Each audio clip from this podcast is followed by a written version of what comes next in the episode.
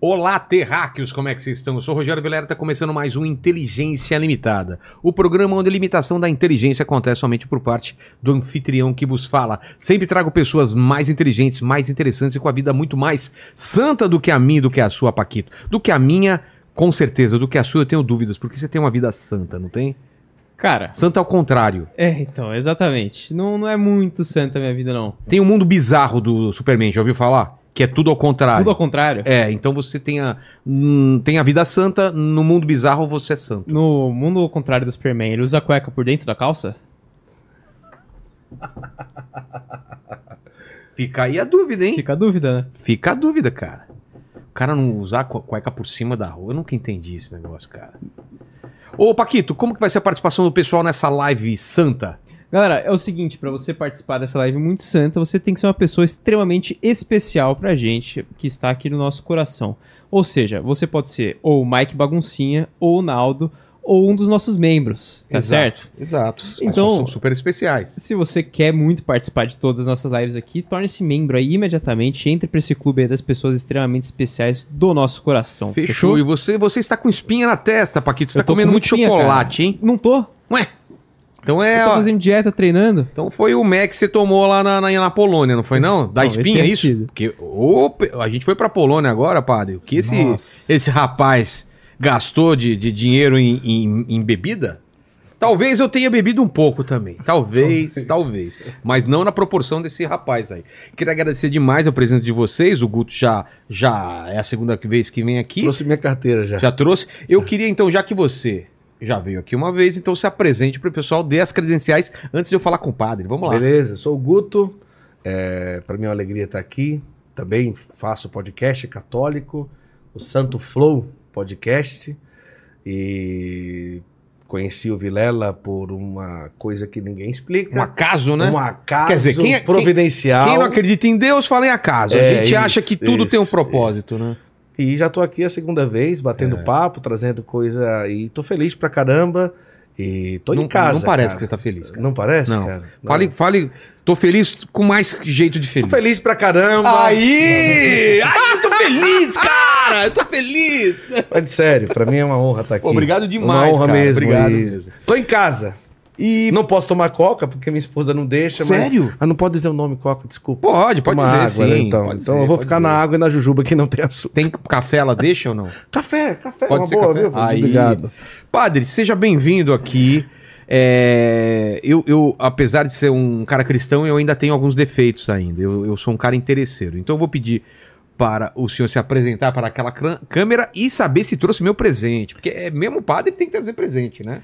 Sim, eu trouxe presente. Sou padre José Eduardo, sou sacerdote da Diocese de Osasco, aqui em São Paulo. Sou especialista em teologia moral. Me doutorei nessa área Pois eu quero saber o que é teologia moral, né? Isso é uma... em Roma. E professor também universitário. Sou pároco de uma igreja, conferencista em temas como aborto, ideologia de gênero, essas coisas todas. E eu estou muito contente de estar aqui, sempre assisti o seu programa, admiro mesmo? É- muito o seu trabalho. É sim, espectador do sim. Inteligência? Sou Pô, que legal. espectador, gosto muito. Tem que pensar duas vezes que você tá falando, né, cara? Você vê? Padres assistem, né? Paquito? E assistem de verdade, né, padre? Verdade, Vamos, verdade. vamos trocar algumas palavras que a gente fala. Agora é, é só caramba! Eu estou ferrado. Nossa, estou ferrado! que maravilha! Macacos me mordam. Macacos me mordam, né? Lembra que macacos me mordam? Olha, eu trouxe para você aqui uma imagenzinha de Nossa Senhora Aparecida. Olha que bonito. Olha! É um- É, eu acho que é pedra sabão. É. Bem estilizada, assim. Um livro que eu escrevi sobre Nossa Senhora Aparecida. Olha só. Olha. Eu escrevi um livro de meditações Esse não é inútil, não. Não, sobre Nossa são- Senhora Aparecida. por enquanto, só presentes úteis. Olha que maravilha, hein? Ixi, eu acho que vou rasgar aqui, pra ver se você consegue.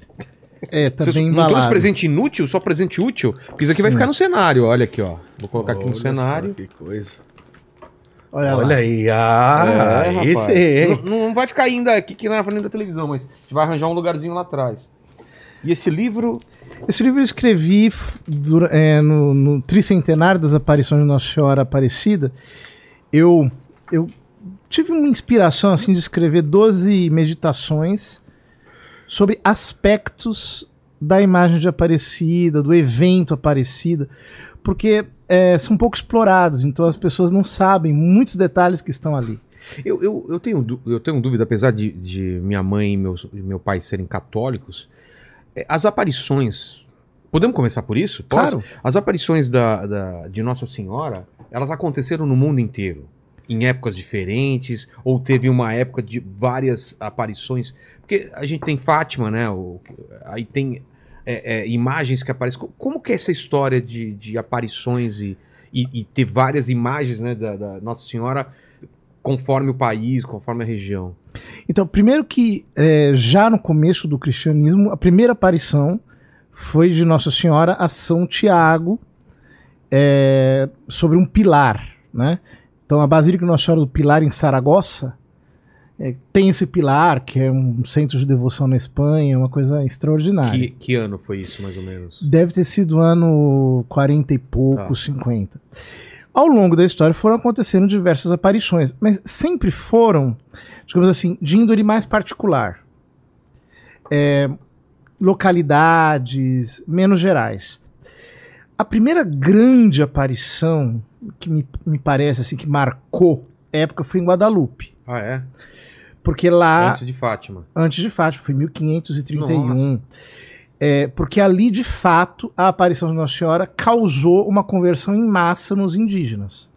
Pelo modo como ela apareceu, e aquele poncho que está em Guadalupe é, é um negócio extraordinário. Foi estudado por cientistas, pela NASA, ninguém explica. A pintura que não toca o tecido, A né? Uma pintura coisa- que não é- toca é, o tecido. como assim? é, é- explica, padre. É como se fosse. É como se a, a pintura estivesse sobre o tecido Isso. e não inerisse nele. O próprio tecido é, sofreu altera- uma alteração química, que Sim. ninguém sabe dizer como que é. É. A imagem tem camadas.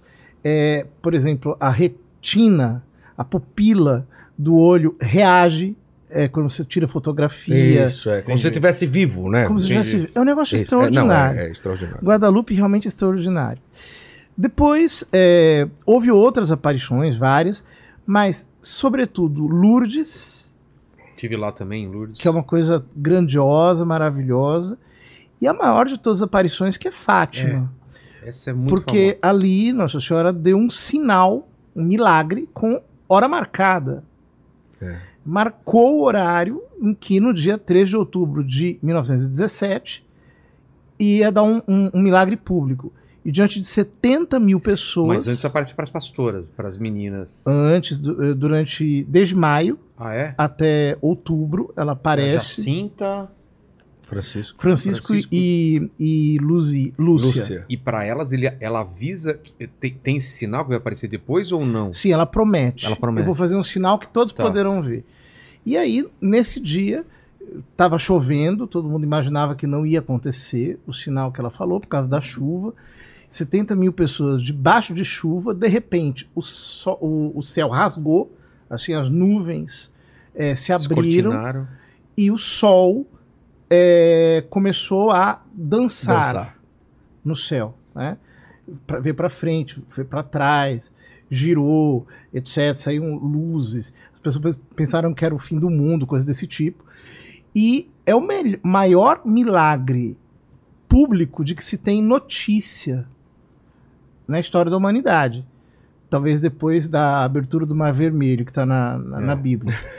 Mas de milagre público, testemunhado por milhares e milhares de pessoas, esse é, é realmente o mais estrondoso. Porém, tem uma coisa interessante.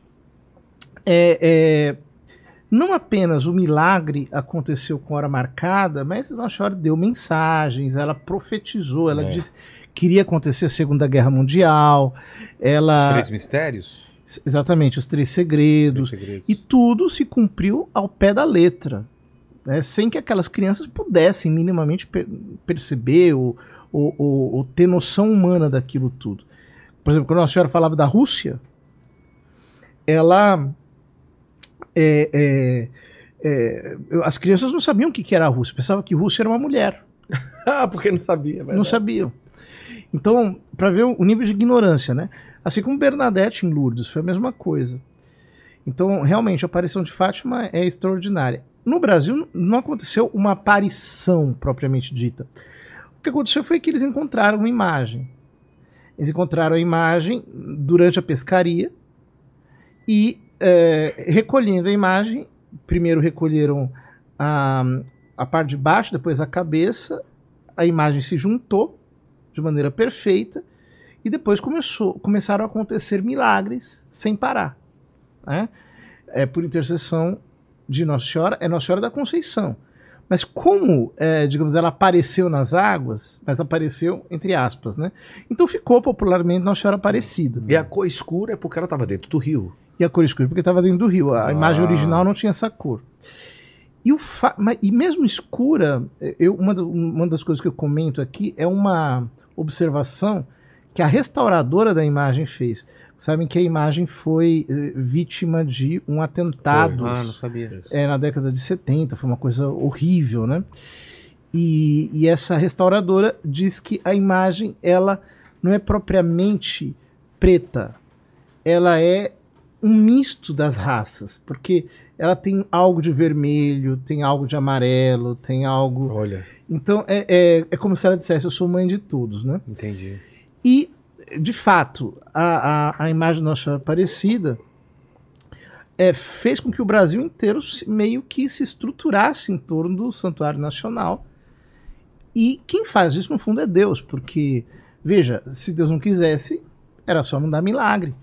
Porque todo milagre quem dá é Deus. Né? Então Deus foi favorecendo as pessoas com milagres na medida em que elas foram pedindo a Nossa Senhora Aparecida e os, os milagres são estrondosos.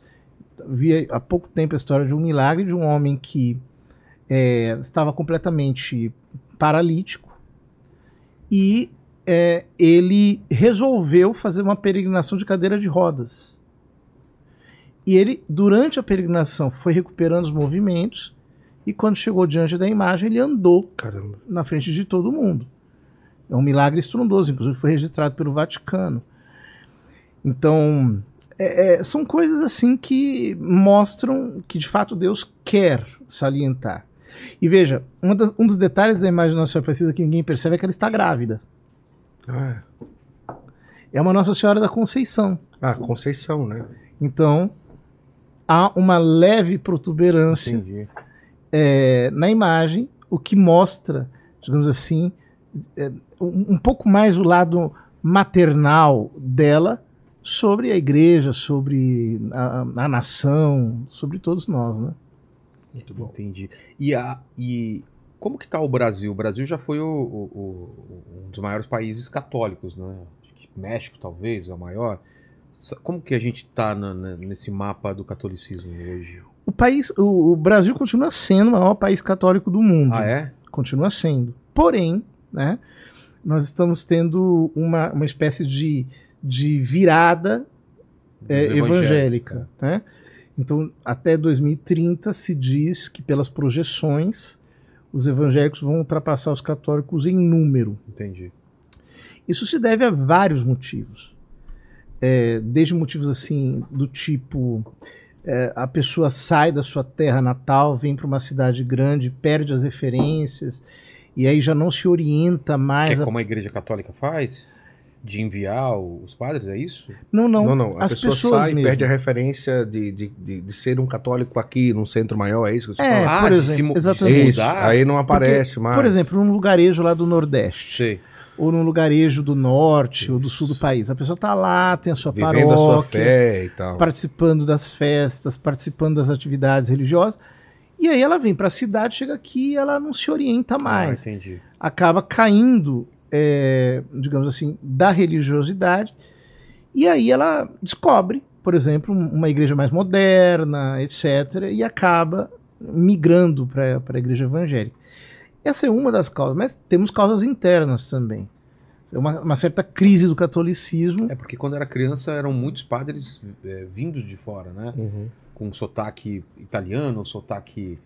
É, é, não sei como que tá hoje, mas era, era quase toda igreja era Uhum. padre vindo de fora, né? É, Padre era quase estrangeiro, É, né? Quase sempre estrangeiro. Não, hoje não temos mais esse quadro. Tem muitos padres que surgiram, muitas vocações que surgiram aqui no Brasil. E diria que quase que é o quadro inverso, porque a Europa passa por um inverno espiritual muito grande. É. o secularismo. Polônia agora, que também é um país bem católico, né? Polônia é católica, É. bastante católica, Hungria, mas os países que antigamente eram celeiros de missionários, como a Alemanha, a Itália, a Espanha, mesmo Portugal, o número de vocações caiu muito nos, nos últimos anos, né? Entendi. E, e a gente a gente ouve muita gente falando que é católico. Tem católicos e tem gente que fala que é católico, mas pouco sabe da religião, ou porque só foi batizado, ou vai de vez em quando, que o pessoal fala que é o católico não praticante, né? E como que é a posição hoje em dia da igreja? Tem mudado é, a, a relação com o Papa agora, que é um Papa mais progressista, um Papa que a gente ouve muitas coisas, a gente não sabe, eu, eu, como não sou católico, eu não sei exatamente. A igreja católica ela tá mudando. Eu sou da década de 80. O- o- é, De 80 para cá, teve alguma mudança muito grande? Como que como que tá a igreja agora? Olha, Papa é o Papa. né? Os papas, ao longo da história da igreja, eles vão se sucedendo. É. E cada um tem o seu estilo, cada um tem um pouco o seu modo de ser. Alguns agradam mais a mídia, outros agradam menos a mídia. É, uns são mais carismáticos, né? Tem um carisma maior. E também um pouco pela linha. Então, por exemplo, Bento XVI era hostilizado Exato, por pela quê, mídia né? internacional, Hum, porque ele ocupou um cargo antipático, ele foi prefeito da Congregação para a Doutrina da Fé, e, e tinha uma posição, digamos assim, dogmática mais, mais, mais firme. O Papa Francisco é um Papa que vem da América Latina, um, para, um Papa mais, digamos, ligado à pastoral, menos à teologia. Entendi. Ele não é teólogo, é um, um pastor, um padre pastoral, um Papa que veio dessa realidade mais pastoral. Então é natural que, no modo de ele abordar as questões, haja menos o acento teológico e mais o acento pastoral, de acolhida, de abertura, de proximidade. Mas a doutrina da igreja continua sendo a mesma. Não muda. Não muda. Um, um papa não pode, por exemplo, mudar alguma coisa radicalmente. Não. Não? O importante também, às vezes, é não fazer confusão daquilo que é uma fala do Papa e uma posição da igreja. Não é, padre? Eu acho que as pessoas confundem muito. Às vezes, no avião, o Papa dá uma declaração ali no avião de algum posicionamento, uma forma como ele pensa, uma, uma coisa, e as pessoas põem na mídia. A igreja mudou nesse sentido. A igreja se pronunciou nesse sentido, né? Não é assim que O funciona. Papa em Não. si, a pessoa, não se pronuncia num avião como se fosse uma, um pronunciamento oficial da igreja, não é? Não, o, o, o Papa se pronuncia pelos canais é, oportunos para isso, encíclicas, exortações Isso. apostólicas, documentos, né? Entendi. É aí que ele realmente fala. Numa entrevista, Numa entrevista, não. E ainda mais como não é teólogo, o Papa Francisco às vezes pode, em alguma palavra, ser impreciso. Ele Entendi. mesmo já reconheceu isso muitas vezes. Ele é muito espontâneo, fala de maneira bastante assim coloquial e às vezes as pessoas pegam algo e isolam do contexto ou exageram, alguma coisa desse tipo, né? Entendi. Mas eu diria, a igreja continua a mesma, a doutrina continua a mesma, e eu diria mais, eu acho que, por exemplo, no Brasil, nós temos um número de católicos praticantes que aumentou. É, Na verdade, o número que decaiu é o de católicos não praticantes, Entendi. né? Gente que tava meio assim Exato. Mas eu vejo na consciência dos leigos hoje uma firmeza doutrinal muito maior do que há 30 anos atrás. Uma clareza teológica muito maior, convicções mais firmes, uma moral mais elevada. Veja, Vilela, a gente. Esses dias eu estava conversando, eu fui num um podcast de um, de um amigo evangélico, e eu tava, fiz uma observação que ele, ele achou interessante, que é o seguinte. Antigamente existia o tal do católico mais. O católico, o católico em geral era um, um- um ser que era considerado um relaxado. sim. E o evangélico era um cara mais Mas- na linha, tava mais ali com seu terno, sua gravata, seu vestido, etc, etc. Hoje o quadro se inverteu. Verdade. O, o- o católico no Brasil hoje tem uma imagem mais elevada, É. de uma moralidade mais, mais, mais é, sã, mais correta, mais, mais ordenada, de uma postura, inclusive, até nas vestimentas, nessas coisas todas, um pouco mais tradicional, mais conservadora, digamos assim. Enquanto que no mundo evangélico isso se secularizou bastante. Né? Isso mostra que esse crescimento ele tem os seus limites. E, e, eu dizia lá, inchaço não é a mesma coisa que crescimento, tomem cuidados. É. E de fato, já começou a aparecer o fenômeno dos desigrejados ou dos evangélicos não praticantes, é, daqueles que abandonam as comunidades evangélicas justamente porque não tem uma base doutrinal teológica segura e depois acabam sendo vítimas de pregadores de facilidade, gente que. Coaches. É, ou liberais, assim, que, que vão falando o que querem. Que né? pode, pode saiu uma pesquisa recentemente sobre a questão dos católicos que vão à missa, né? Acho que é 8% ali, aquele número, né? Até que ponto isso, em comparação a outros países, é um número razoável ou não de católicos que se dizem praticantes, mas mais do que isso, fazem o mínimo da fé católica, que é ir na missa aos domingos, né?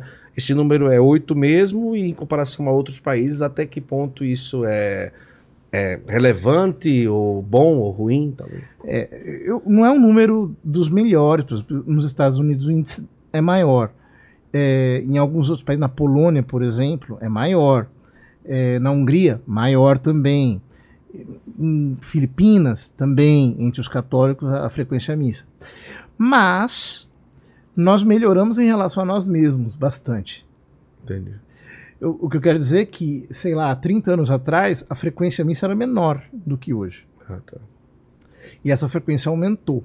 Hoje é 8% mesmo, é esse número mesmo é. que se fala, né? Basicamente. Meu, eu... pai, meu pai me conta que na época dele ainda era missa rezada em latim, né? Sim, sim. sim eu, sim. eu não, não peguei essa fase. Sim, que era de costa, né? Mas ainda bastante. hoje tem. É. Tem? Em algumas igrejas. é mesmo? Lugares, sim, é, sim. Não foi abolido, né? Ah, não foi abolido, não é abolido, foi restringido. Entendi.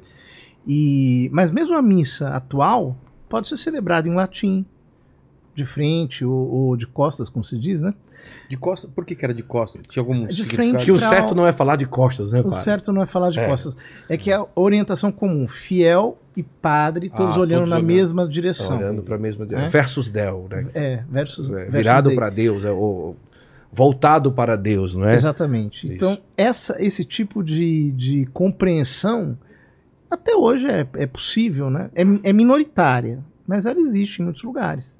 Entendi.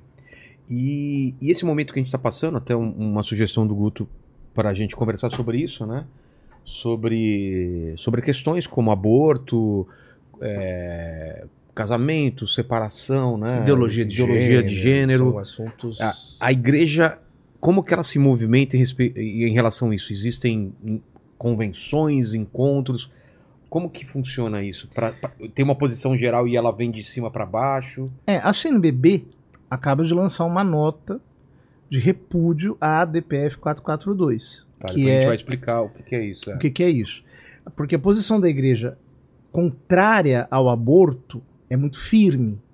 E eu diria, hoje ela é até dogmática. O Papa João Paulo II escreveu uma encíclica chamada Evangelium Vitae, que é muito legal ler. É um documento muito bom em que ali ele declara que a posição da igreja sobre a supressão voluntária de uma vida apenas concebida sempre será pela ilicitude, ou seja, a igreja sempre rechaça com uma, uma atitude condenatória.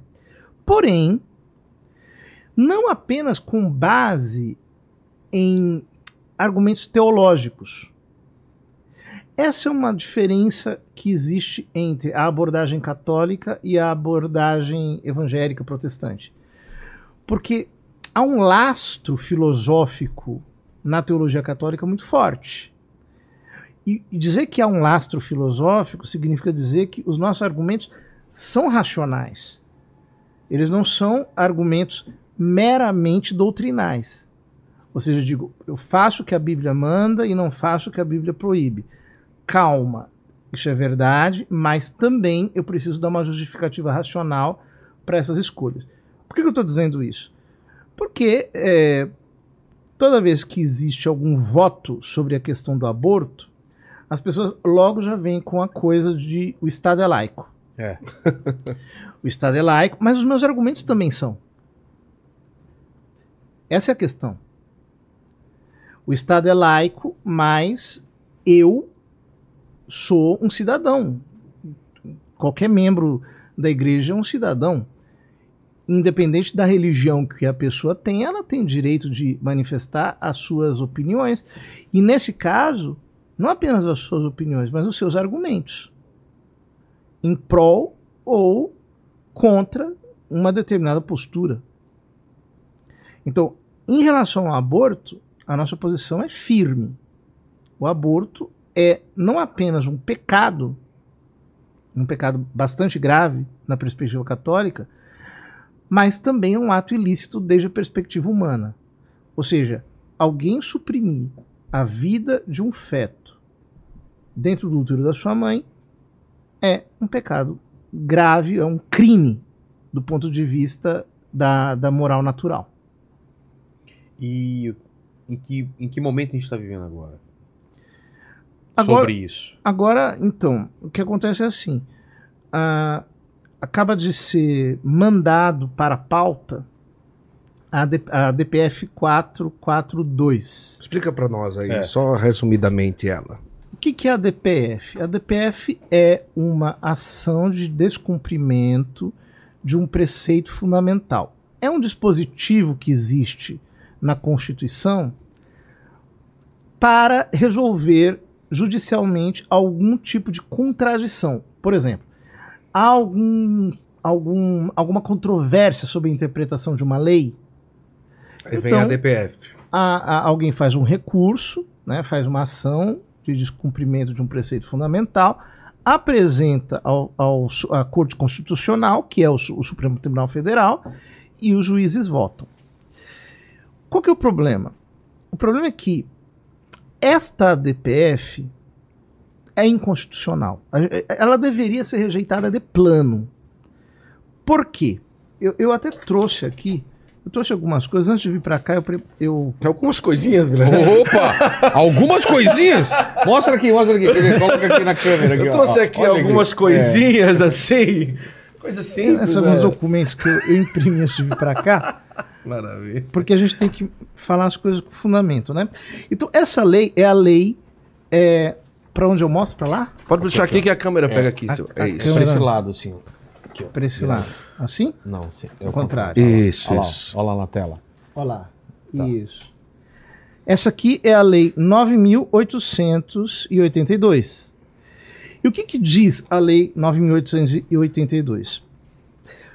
Caberá também arguição de descumprimento de preceito fundamental, inciso 1, quando for relevante o fundamento da controvérsia constitucional sobre lei ou ato normativo federal, estadual ou municipal, incluídos os anteriores à Constituição. É fácil de entender, né, Vila? Paquito. Ela fazendo uma cara bem Pera aí, séria. não. Tipo assim. Paquito agora vai explicar pra gente, por favor. Paquito. É, o que diz aí é que é uma questão aí que tem que ver, porque é, tem essa questão toda aí desse negócio aí. Perfeito, perfeito. A parada do rolê, entendeu? Per- perfeito. O Vilela assim vidrado, né? Tá entendendo tudo, né? Vamos explicar. Fazer cara de quem tá entendendo assim. Então, ele parte do princípio que há uma controvérsia constitucional. Ou seja, que existe um impasse na interpretação da lei, porém com fundamento. Quando for relevante o fundamento da controvérsia constitucional sobre lei.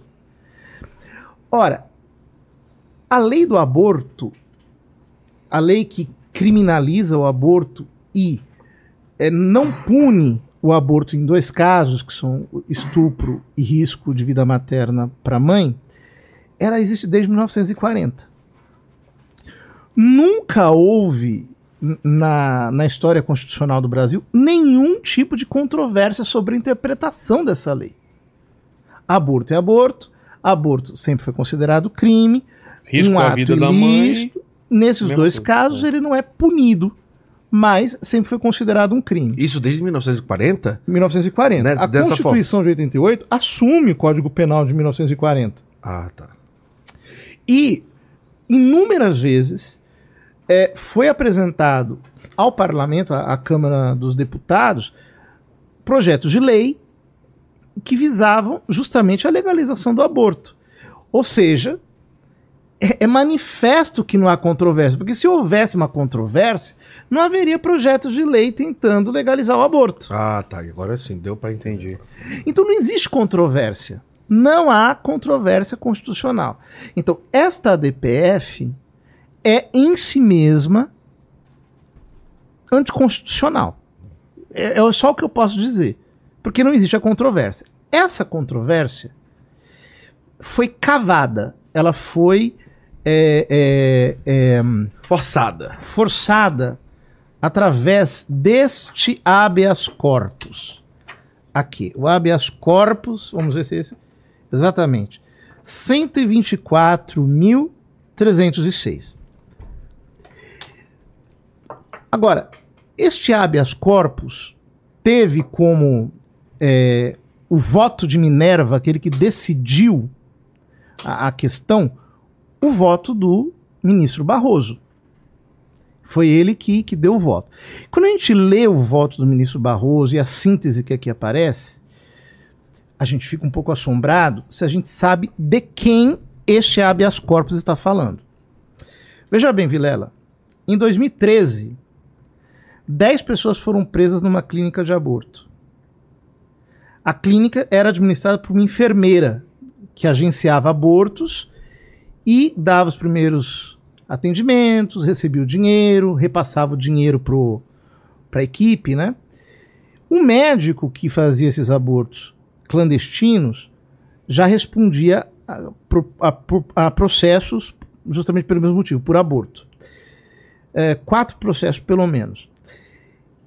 E em 2004, 2014, eles tiveram a, de, a, a prisão decretada e foram foragidos. Durante o tempo em que eles é, estavam foragidos, a enfermeira é, responsável pelo, pelo, pela clínica de abortos abriu outra clínica de abortos já foragida Sim. em Caramba. Campo Grande, no Rio de Janeiro. Com outro nome? É- Ela, com o mesmo nome? Ela abriu É porque não tem nome, E- né? Porque é fechado, é clandestino. Ah, é, é- e contratou um falso médico. Falso médico, que era quem fazia os abortos.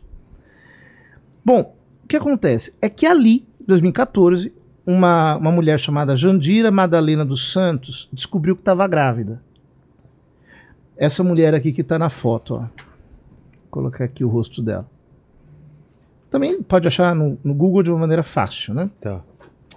E o que aconteceu? Ela era casada, mãe de dois filhos, mas grávida de quatro meses, ela quis realizar um aborto, procurou a clínica, pagou 4.500 reais pelo, pelo procedimento, só que durante o aborto houve um erro médico, do falso médico. do falso, médico. E o que acontece? Ela não resistiu ao procedimento. Um pouco antes de morrer, ela mesma mandou um- uma mensagem de texto para o marido, dizendo: Amor, mandaram desligar o telefone. Tô em pânico. Ore por mim. Foram as últimas palavras dela. Ela desapareceu. Isso era agosto de 2014. E o que aconteceu? Os donos da clínica não procuraram socorro para a Jandira. Para simularem um assassinato, eles deram um tiro na cabeça dela. Caramba.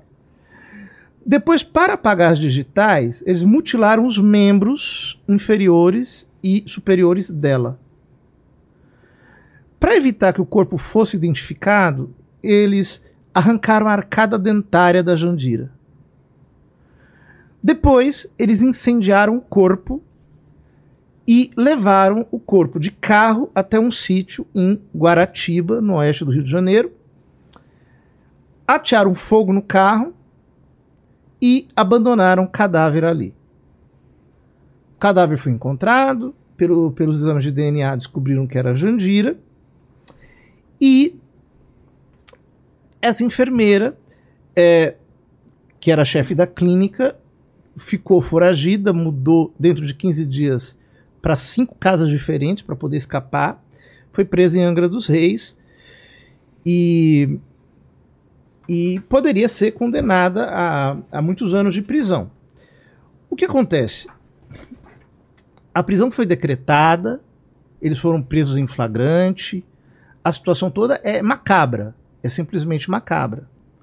Qual foi o voto dado aqui é, para esse habeas corpus, né? O habeas corpus foi sendo sujeito de repetidos ah, recursos, Sim. Chegou ao Supremo Tribunal Federal e onde está está aqui E, o- e o voto decisivo. Do Barroso. o do voto Barroso. decisivo do Barroso. Ah, não, Esse aqui, habeas corpus, tá aqui. Tá aqui. Ele diz: o habeas corpus não é cabível na hipótese. Todavia, é o caso de concessão da ordem de ofício para o fim de desconstituir a prisão preventiva com base em duas ordens de fundamentos. Em primeiro lugar, não estão presentes os requisitos que legitimam a prisão cautelar, a saber, risco para a ordem pública, a ordem econômica, a instrução criminal ou a aplicação da lei penal.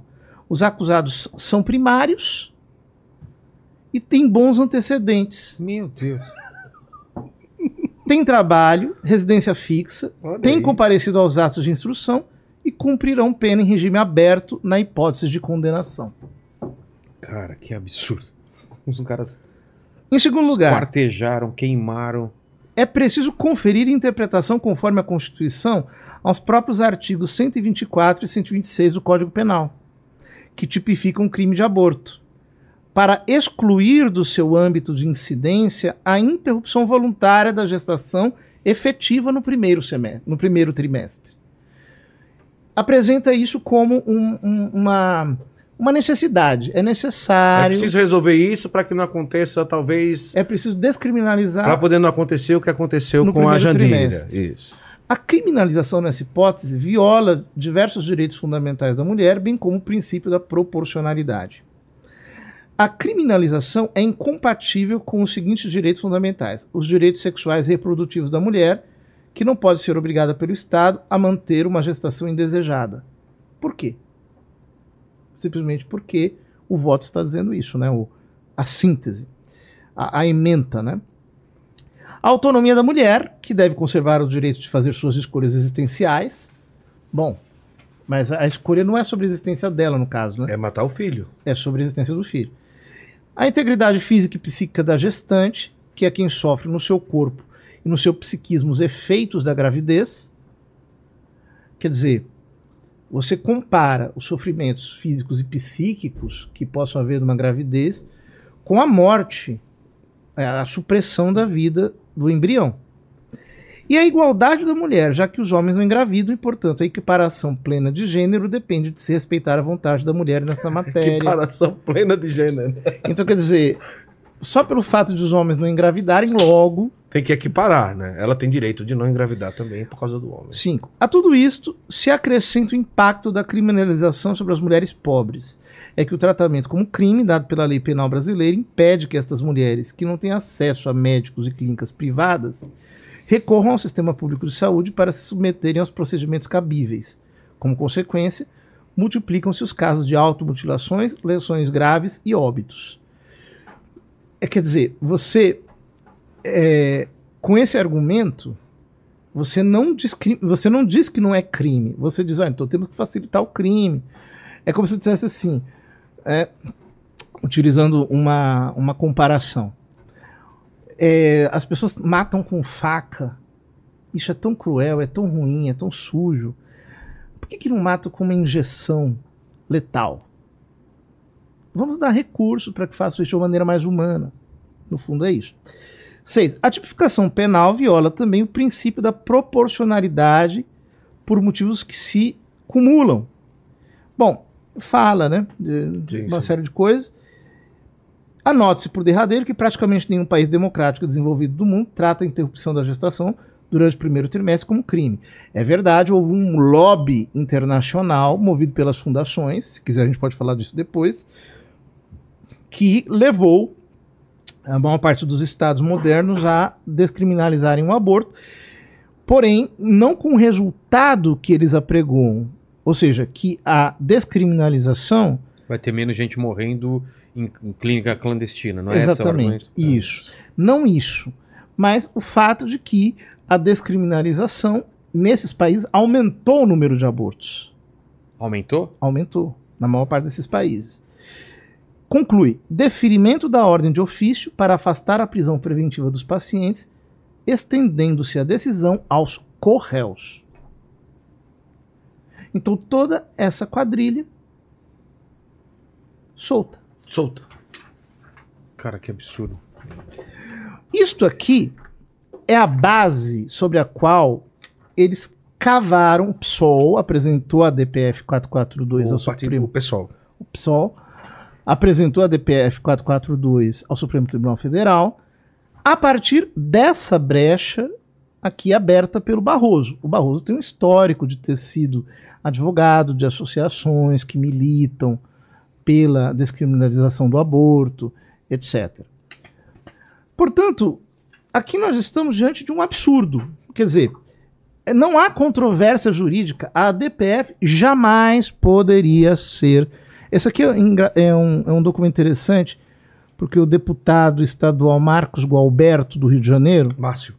Márcio Gualberto do Rio de Janeiro, ele mandou ao presidente do Senado Federal, que é, é- é o senador Pacheco, um pedido para que ele interviesse, porque, a, digamos, o, o órgão da República que deveria exercer freio e contrapeso sobre o Supremo Tribunal Federal é o Senado. Então, de uma maneira bastante razoável, o deputado pede ao, ao senador que explique aos ministros que não tem cabimento essa ação, essa arguição de descumprimento de preceito fundamental, já que não há controvérsia. É evidente que isso não, não vai acontecer, a impressão que eu tenho é essa, né? E a DPF vai ser pautada e Que votada. hoje ela está sendo, é, está sendo aí pautada e vai ser votada pelo STF. vai ser votada. Prazo Relatora, relatora. Rosa Weber, né? Também tem um compromisso é, bastante declarado com, com a situação. declarado É? com a situação. Mas aí não tem o caso aí que ela vai se aposentar e tal. Antes de se aposentar, ela quer é, Deixar o troféu. deixar a- a- a- essa situação votada, como, inclusive como relatora, né? É, ela do- pede para ser relatora. há, a previsão de que talvez seja no dia 28, dizem É, isso, isso, é, né? um isso, dia antes dela Um dia se- antes da aposentadoria. dela se aposentar. Mas, em todo caso, o próximo presidente da- do Supremo Tribunal Federal será o ministro Barroso. Então, não é que a situação, Seis por meia dúzia. é, desse ponto de vista, É, sim. desse ponto de vista. Agora, padre, vamos lá. É, partido. Vamos falar sobre. Não sei se você vai falar isso, se- se o caminho não teria que ser através do Congresso e É, tal. por lei seria pelo Congresso? pelo Congresso. Quer dizer, aqui, uma vez que não há controvérsia constitucional fundada, então deveria se fazer uma alteração legislativa. Então, apresentar na Câmara dos Deputados o pedido que se votasse é, uma lei, etc., pela Já descriminalização do houveram várias tentativas pelo Congresso, não? Já houve várias tentativas Ah, é? várias, várias tentativas ao longo desses últimos 30 anos. Todo ano teve tentativas nesse sentido. Todo ano? Todo ano. Mais de uma vez. É, as tentativas são inúmeras. Algumas delas é, não chegam a, a prosperar já na raiz, né? Naquela época que o senhor fez aquele discurso memorável lá no, no STF, é isso no não? STF. Era por conta de mais uma tentativa naquela época, não? Era essa a DPF, era um Era seminário, era um Ah. seminário sobre essa DPF. E o que acontece? Eh, Foi interessante, porque eu me lembro que naquele mesmo dia o senador Magno Malta, o então senador, ele não é mais senador, né? Não sei. O senador Magno Malta, ele foi ao Supremo Tribunal Federal e falou: olha, essa é uma questão legislativa. O Supremo Tribunal Federal deveria se omitir na questão, rejeitar essa, esse assunto como não de sua competência. E a ministra Rosa Weber pediu que trouxessem a Constituição Federal à mesa e ela abriu a Constituição Federal mostrando que as ADPFs são processadas no Supremo Tribunal Federal. É verdade. Faltou ao senador Magno Malta, naquela ocasião, a, a consciência de que há uma lei que rege as ADPFs. E essa lei que rege as ADPFs eh, diz que elas só têm sentido, só podem ser processadas Se houver controvérsia. se houver controvérsia fundamentada, não é qualquer controvérsia. Uma controvérsia fundamentada. Um habeas corpus, via de regra, vale apenas para um caso. Para aquele caso. E a ampliação, é, por via analógica, daquele caso para uma interpretação constitucional é outro abuso. O padrão, estamos vendo aí uma, uma certa movimentação, né? Bancada católica, bancada evangélica, é, pelo, pelo que a gente está vendo aqui, o a própria Câmara dos Deputados é contra isso, né? Então, já tentou, não passou, tentou de novo, não passou e tal. Então, tem muita gente fazendo abaixo assinado, gravando vídeo, fazendo pressão na- nas redes sociais, aquela coisa toda, mas existe alguma possibilidade de freio? Tem alguém que pode frear isso? Os deputados, os senadores, o povo? Existe alguma possibilidade ou é um grito meio que que não tem para onde ir realmente? Quer dizer, no papel existe. Em que sentido? O freio do STF é o Senado Federal. Certo. Agora, de fato, não existe. Porque os avanços do judiciário sobre os demais poderes nos últimos anos foram bastante grandes. Né? Nós tivemos, por exemplo, a, a atitude de simplesmente se ignorar alguns direitos constitucionais fundamentais. O direito à livre opinião, a liberdade de expressão, direito eh, ao foro natural, ao juiz natural, quer dizer, o processo não pode começar na Suprema Corte, ele tem que começar, ele tem que percorrer as instâncias. Uhum.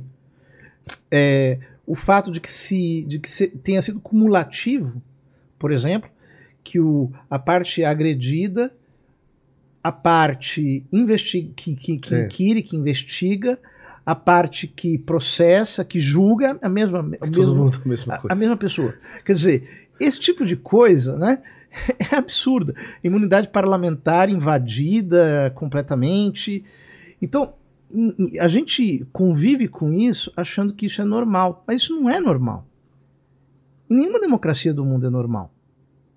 Isso é uma desordem de coisas. E nós não estamos num estado que se possa dizer que esteja sendo regido pela Constituição Federal realmente. Você acredita que não? Não, porque é abuso de poder. Flagrante abuso de poder. E, e quem deveria exercer o, o freio e o contrapeso não faz porque está amarrado, Que é o Senado. E aí, que é o Senado. O que que faz? Então, Então, então não tem o que fazer. vai acontecer. A não ser que os ministros, entre eles, decidam votar é, contra a DPF. Né? Mas pelo que tá caminhando, Teoricamente é possível. Teoricamente é possível. Tem alguns ministros que possivelmente seriam contra, mas eu não sei se serão de fato. É, do ponto de vista é, racional, né? estamos aqui diante de um padre, é. mas eu queria trazer um pouco do ponto de vista racional. Né? Como analisar que um embrião tem vida e que é, eu estou matando uma pessoa matando um embrião? Porque eu já ouvi algumas entrevistas É, que tem as várias pessoas discussões. dizem, é, É, quando, quando, isso. Quando é que tem a vida? quando é que tem a vida? Essa é, a É, grande é, discussão, é. né? E eu já vi, ah, é a mesma coisa de você matar um molusco. É, é só um, Um tumor. É, é um Já ouvi tumor também, um que tá tumor, ali e tal, que você retira antes que ele ganhe vida e tal. Do ponto de vista racional, a gente esquecendo, não esquecendo, mas não trazendo um pouco do ponto de vista teológico e tal, como igreja, é, é, como afirmar que matando o embrião ou tirando o embrião, independente e tal, eu estou criminalmente matando uma vida. É, a questão é um pouco mais espinhosa, né? mas respondendo por partes. Do ponto de vista da vida. Bom, é evidente que o, o embrião é um ente, digamos, não independente, mas diferente da mãe. Ele tem uma identidade genética que será inalteradamente a mesma até o fim da sua vida. Ele tem certa autonomia e, de certo modo, o, o, quando o embrião é, é, ele se nida, mas desde, desde o momento da, da concepção, ele dá comandos, por assim dizer, ao, ao corpo da mulher. É ele que organiza o corpo da mulher em função é, da sua, da sua Sobrevivência. sobrevivência. Então vejam, o que, que é a placenta? Né? Essa casinha em que o, o embrião, o, aliás, o zigoto, né? É, ele, ele cai, ele fica ali, ele se nida, permanece, cresce ali dentro. Quando a mulher não engravida, ela, a, ela expulsa a placenta, é a menstruação. Então, ou seja, quem faz a mulher não menstruar, no caso de uma concepção, é o concepto.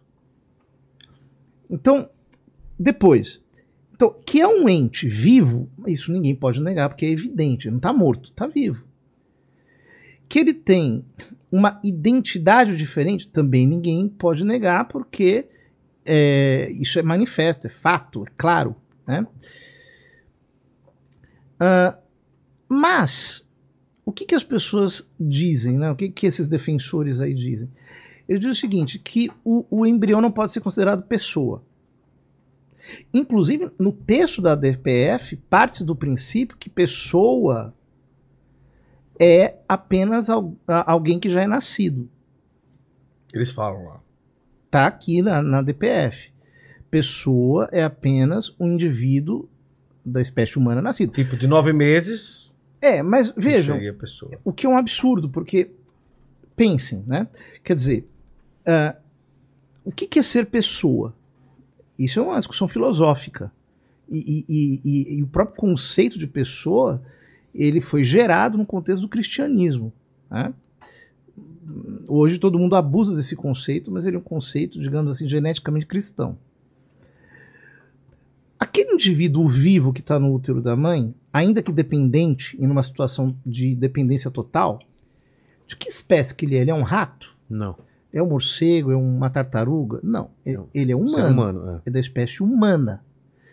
Então eu estou querendo dizer que existem indivíduos da espécie humana que não têm a dignidade de pessoa simplesmente porque não nasceram. O que, que é nascer? É simplesmente sair do útero? Então quer dizer que a saída do útero é o que faz com que alguém se torne algo que ela não era? Ainda sendo indivíduo da espécie humana? Percebem que isso não tem lógica nenhuma? Não tem lógica. Inclusive, essa DPF pretende descriminalizar o aborto até o terceiro mês da gestação, mas com esses princípios é, está plantando, digamos, os pressupostos para que o aborto venha a ser legalizado até o nono mês. Porque se eu só me torno pessoa é, quando eu Quando nasço, nasce. então, até um instante do nascimento, eu sou apenas parte do corpo da mãe. Guto, e aí? O que, que você acha? Quando começa a vida? Olha, é, eu já ouvi muita coisa, né? Eu perguntei também ao padre, porque, claro. é, Tem aborto sabem que espontâneo sou- também, que a gente é, sabe. né? isso e tal. Mas ainda voltando ainda nessa situação. Então, é possível afirmar que a mulher está grávida com uma semana, vamos supor. Nove, é, sete dias de grávida. Ali tem um embrião, ali, aquela coisa toda e tal. Então significa dizer que se houver um aborto, é, porque as pessoas eh, colocam muito no termômetro, né? Mas É. ele nem sente. Tipo assim, ele nem sente. O, o embrião não sente nada e tudo. Então, é, a, base de pensar assim, ah, ele vai sair como um, como um ovinho, alguma coisa assim, ele não vai nem sentir e tal. Mas aonde tá? Ele não sentir ou interromper uma vida, ou os dois, ou. Tá, nesse sentido. Gente, a gente tem que ter em concreto o que, que é o aborto. O que é o. É, Não é uma coisa, né? Não é uma coisa abstrata. Quais são os métodos de aborto que existem? Vamos lá. Você é, succiona o embrião em pedaços, vai puxando, vai despedaçando ele, né? Ou você o esquarteja dentro do útero da mãe e depois recolhe o, o material e joga fora, vira lixo hospitalar. Ou você faz uma- um envenenamento por é, uma injeção salina que queima, destrói, necrosa o, o feto e depois ele é tirado. Ou você tira o feto por uma, por uma cirurgia e mata fora do útero da mãe. Caramba. Nossa. É isso. Então, quer dizer, a pessoa dizer que. E, e- no caso é, é, dos, primeiros, dos primeiros dias, pode acontecer ainda o, o- o aborto é, chamado medicamentoso, Isso. Em que a mulher toma uma bomba hormonal, mesmo uma verdadeira bomba, uma explosão hormonal, faz mal para ela, inclusive, para poder expulsar o, feto de dentro do útero. E, e algumas vezes nem isso é bem sucedido. Então, vejam, é, é, é disso que nós estamos falando. Nós não podemos falar da coisa apenas em termos abstratos, né? É, no Brasil, é, atualmente, em termos de números, o senhor tem alguma informação? Clandestinos e tal?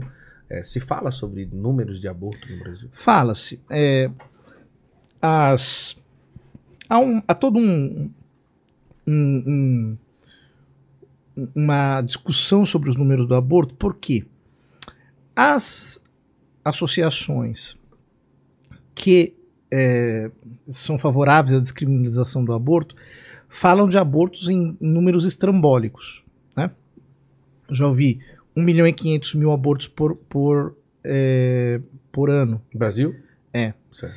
Mas esse número não- é minimamente racional. Porque se fosse assim, 1 milhão e 500 mil ah, abortos por ano, é, considerando o número de nascimentos que nós temos de crianças no Brasil, nós, quer dizer, nós, teria, nós estaríamos falando de aborto o tempo todo, teria mulher abortando a, to- a todo momento.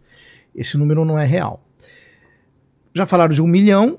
É, Na, no, no- no Supremo Tribunal Federal, em 2017, alguém falou de 500 mil, mas um número que parece ser o mais razoável é algo como 100 mil abortos. Por quê? Ano. ano. Por quê? E, inclusive podem estar em diminuição. Por quê? Porque ah, os médicos que fazem curetagem dizem que um quarto no máximo dos abortos é, provocados é- são os que chegam para curetagem. Né? O que é curetagem? Curetagem é quando o feto morre, Ah, você, tem que- você tem que fazer, Ah, retirá-lo, etc. Tirar, tirar tanto o feto quanto os demais resíduos de dentro da mulher.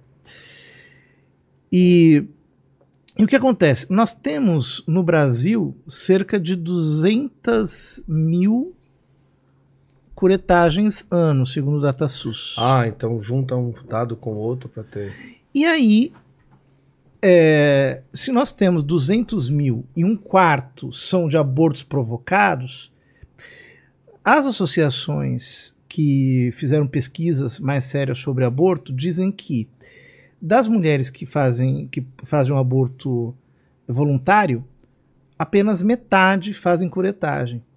Hum, Então basta você pegar 50 mil, multiplicar por 2, tem em torno de 100 mil. Agora, esse número é, é- ele é inflacionado. A líder, funda- praticamente fundadora da- da- das católicas pelo direito de decidir, a Frances Kissling, ela disse em uma ocasião que para ter o número de abortos, a pessoa deveria pegar o número total de curetagens e multiplicar por 6. Então aí, sim, se você tem 200 mil curetagens no Brasil, você chegaria 1 milhão e 200. a 1 milhão e 200 e aí o pessoal arredonda para 1 milhão e meio, né? Entendi. Agora, por que que você tem que multiplicar por 6? Então é um número arbitrário. Uhum. Então dá a impressão que há uma verdadeira falsificação é, nesses números. Eles são bastante inflacionados. Possivelmente seja menos que 100 mil. E, e o número esteja em, em- em queda, sobretudo porque é, as pesquisas de opinião no Brasil revelam que a opinião dos brasileiros acerca da descriminalização do aborto é cada vez mais desfavorável. Uhum.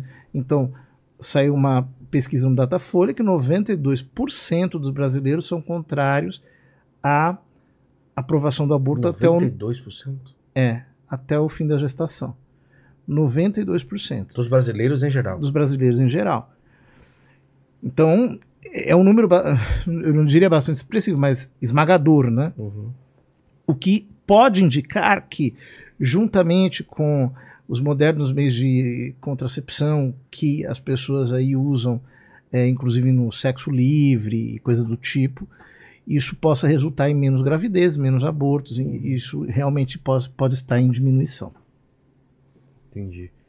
E as pessoas que estão assistindo isso agora e que são contra e que querem fazer alguma coisa, existe algum tipo de abaixo assinado, de alguma, existe alguma coisa correndo é, na esfera popular ou na, na esfera católica em relação a isso? E outra pergunta é em relação ao Papa, se, se algum, em algum momento este Papa atual ele falou sobre o aborto. Ele falou sobre o aborto, inclusive com palavras bem fortes. Ele, de, de- de vez em quando, quando ele, ele não gosta de falar desses temas, porque ele diz assim: a igreja tem que ter uma agenda positiva, não uma agenda negativa. né?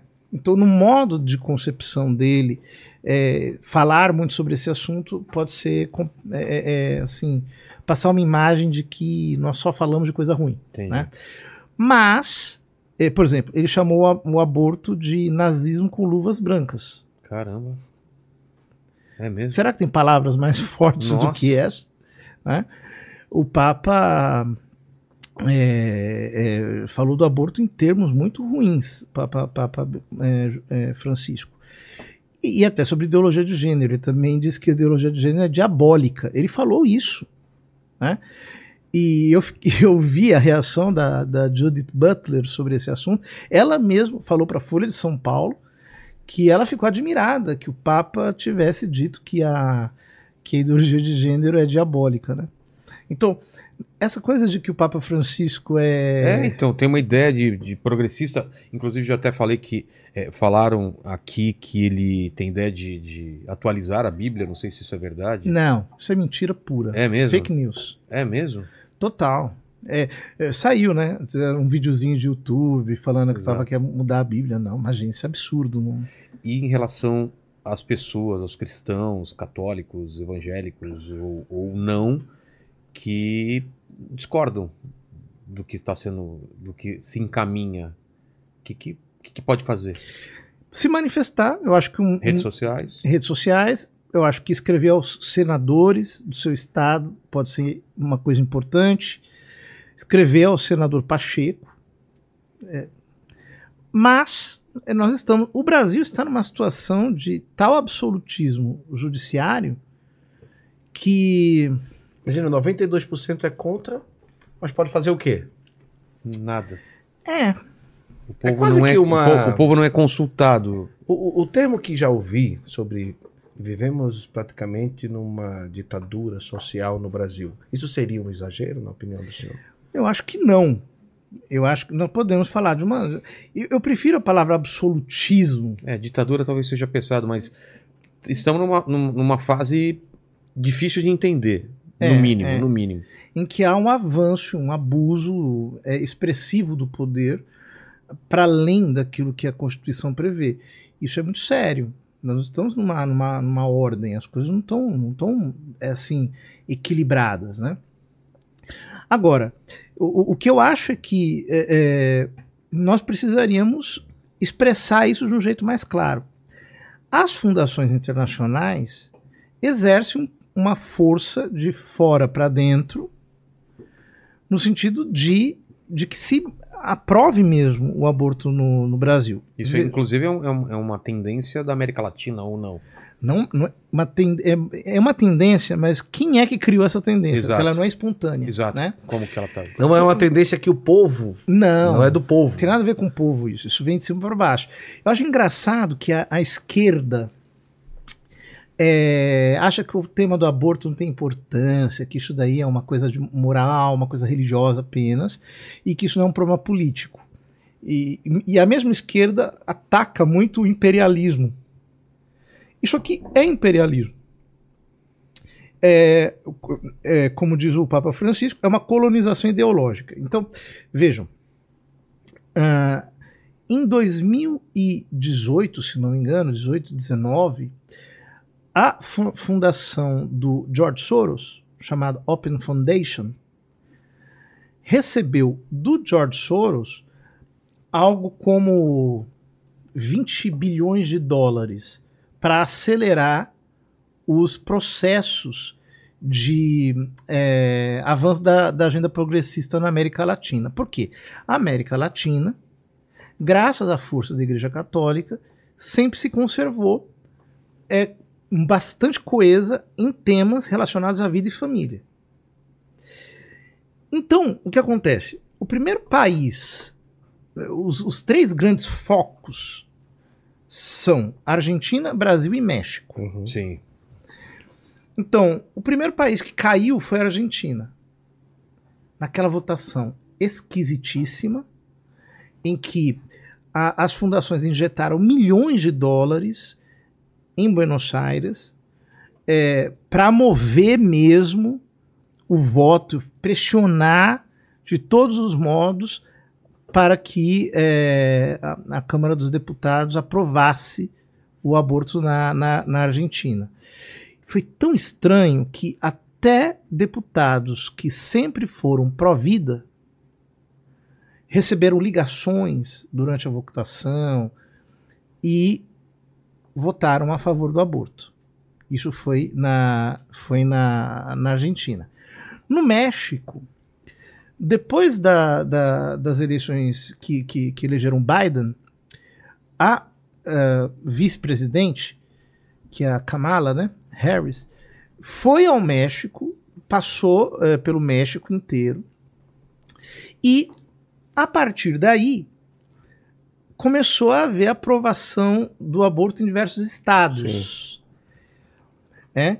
E, e de uma maneira violenta. eh, houve, houve grupos feministas que até tomaram casas legislativas, ficaram acampadas lá dentro, coisas desse tipo. Mas eh, a Suprema Corte acaba de eh, eh, descriminalizar o aborto em todo o México. E agora o Brasil. Sobrou nós, então. É, sobrou o Desse- Brasil. desses pontos principais para Dos três. dos três. É, os outros países também, a Colômbia, é, Mas daqueles mais visados. ah, o Brasil. Agora vejam, o- o- isso não é uma coisa qualquer. O que eu falava antes, né, de que você considerar um indivíduo da espécie humana como não pessoa é uma nova antropologia. Isso é uma nova antropologia. Em que você tem humanos não pessoa. Ele é o quê? Então vejam, o, o- o conceito de pessoa ele passa a ser é, plausível de manipulação. Então, por exemplo, o que, que define pessoa? São as relações sociais? O que, que define pessoa? É a capacidade autopoética, quer dizer, a capacidade que alguém tem de se autodeterminar, de, de, de se autogerir? O que, que define o que é pessoa? Porque se é, essa definição não for clara, imagine o que acontece com as legislações de proteção à vida. É, se, for, se for que a pessoa é autossuficiente, Paquito até hoje mora com a mãe, não é autossuficiente, tem 22 anos. Então, já essa questão já não não não, não é, Mas você contou uma mentira, porque minha mãe expulsou de casa, né? Sério? Não, faz muito tempo. Ah, tá, que susto. Eu achei que era agora. Não, Você sempre não. tá com ela aí, tá bom então. Mas tem outra questão que é o lance da meu corpo, minhas regras. A mulher tem o direito de decidir sobre o corpo. Vocês já devem ter escutado toda essa, toda essa argumentação em cima disso. Por que a mulher não pode. Por que o Estado ou porque a igreja ela tem que decidir sobre o meu corpo? Esse é o discurso de parte das mulheres. É porque o feto não é o teu corpo. Não, peraí, eu não sou. Não, mas- tá, tá. Não, mas ele Deixa disse claro que eu era não tô grávido. advogado. É, eu sou só advogado. Eu, eu não sou uma mulher, eu não estou grávido, só pra, pra deixar claro isso. Tá, mas não é o corpo dela. O feto não é o teu corpo. O argumento é todo falacioso. Meu corpo, minha Já parte. O, o princípio é errado, a premissa é errada, é isso? É, claro. Não é seu corpo. É aquele o indivíduo da espécie humana. Que é vulnerável. Será que existe alguém mais vulnerável que o feto? Ele é vulnerabilíssimo. E por que, que o Estado não, não deve proteger uma vítima que não pode gritar, que não pode ser defendida? Então, é, que- a questão é muito simples. E ainda parte da questão do. Ah, mas eu fui violentada. Que é algo É, terrível. terrível. terrível, não é? Eu não escolhi engravidar, né? Então, nesse caso, é, tipo, A lei permite. Não, é, nesse caso a lei permite, mas é, claro, a igreja condena veemente. E mais, é, eu mas quero eu entendo, eu entendo a mulher que. é, eu quero, eu quero, eu quero trazer nesse sentido. É, nesse caso, não é meu corpo, minhas regras. Tipo, meu corpo foi usado, violentado. eu não tive culpa e aconteceu. Então, e nesse caso, como considerar é, racional, é, de uma forma racional que aquela vida tem que ser preservada? Sabe qual que é a grande hipocrisia desse, desse argumento? É que as mesmas pessoas que dizem isso são as pessoas que dizem que a mulher não precisa apresentar um boletim de ocorrência para recorrer ao aborto em caso de estupro. Hum. E assim deixam o estuprador livre Uhum. para praticar mais estupros. Vejam, o, o estupro é, no Brasil, desde 2018, se não me engano, é de ação pública incondicional. O que, que significa isso? Que é, existem alguns crimes que nós somos obrigados a denunciar desde o momento que nós temos ciência disso. Toda pessoa. Então, se nós soubermos que alguém foi estuprado, nós temos que ir à delegacia denunciar o estuprador. Porém, o- a bancada feminista, os, os movimentos feministas querem que a mulher aborte sem precisar apresentar um boletim de ocorrência. Então veja bem, por que invisibilizar o estuprador e invisibilizar o feto como se ele fosse um agressor, sendo que ele não é? Porque se a mulher é vítima do estupro, o feto vai ser vítima da morte. Então você está cometendo um crime para consertar outro e não pune o agressor com pena justa. Ele fica livre. Você esconde ele. Isso é justiça? Aonde que isso pode ser justiça? Isso não tem nada de justiça. Isso é só hipocrisia. É, talvez em alguns casos a mulher não quer passar. Ela já passou por uma humilhação, não quer passar por outra, de ir até a delegacia e ter que passar por toda, todo aquele processo. Talvez tenha esse. Pois é, mas ela foi vítima de um crime. E outras pessoas podem ser vítimas também. Que, que a gente faz? Ah, diz simplesmente que não. Não é assim. No Brasil, o, o- estupro é de ação pública incondicionada. Então, deveria ser denunciado, coisa contra a qual as feministas tanto é, é, é, são contra, justamente porque acham que a mulher tem que fazer um, um, um- o aborto sem apresentar nenhum atestado. Ou seja, as pessoas querem mesmo o aborto. Elas querem mesmo. Não, não é uma questão de, ah, é porque não tem jeito. Não, não. Querem normalizar e transformar o aborto numa coisa Uhum. corriqueira.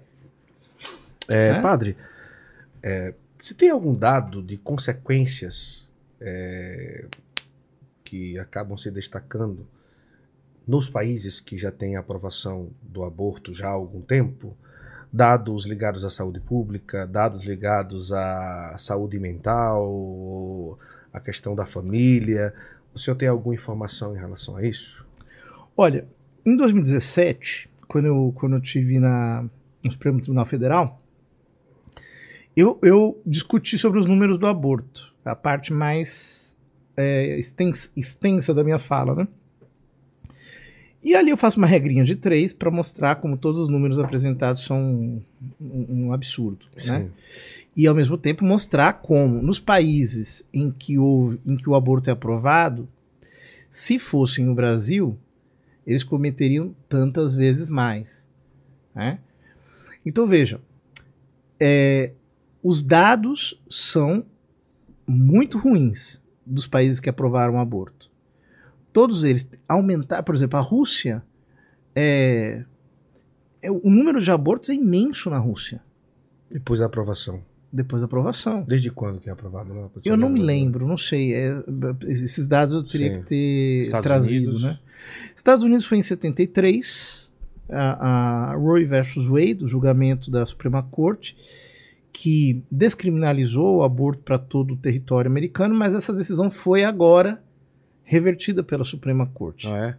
Então, nos Estados Unidos, isso agora acabou sendo uma decisão dos estados. Né? Agora, o que eu também não acho uma coisa. Eu não acho, eu, eu não gosto de nada que vem pronto de cima para baixo. Por quê? Porque eh, se você não faz um trabalho de conscientização sobre o valor da vida na sociedade, o que vai acontecer é que a Suprema Corte pode é, digamos, dar, é, dar uma, uma freada nesse, nessa máquina, nesse grande laboratório que se tornou a América, né? Porém, a sociedade vai acabar de alguma maneira querendo aquilo, uhum. porque ela não foi adequadamente preparada. Né? O Brasil, o contrário disso. O Brasil é o maior país pró-vida do mundo. E, e, acontece uma coisa: se o Brasil cair, o mundo vai entrar numa nova antropologia. Vai ser uma virada de página. É uma virada, é uma, é uma mudança de época. O que vem depois disso é bastante é, é enigmático para nós. Padre, a quem ou a que interessa toda essa movimentação?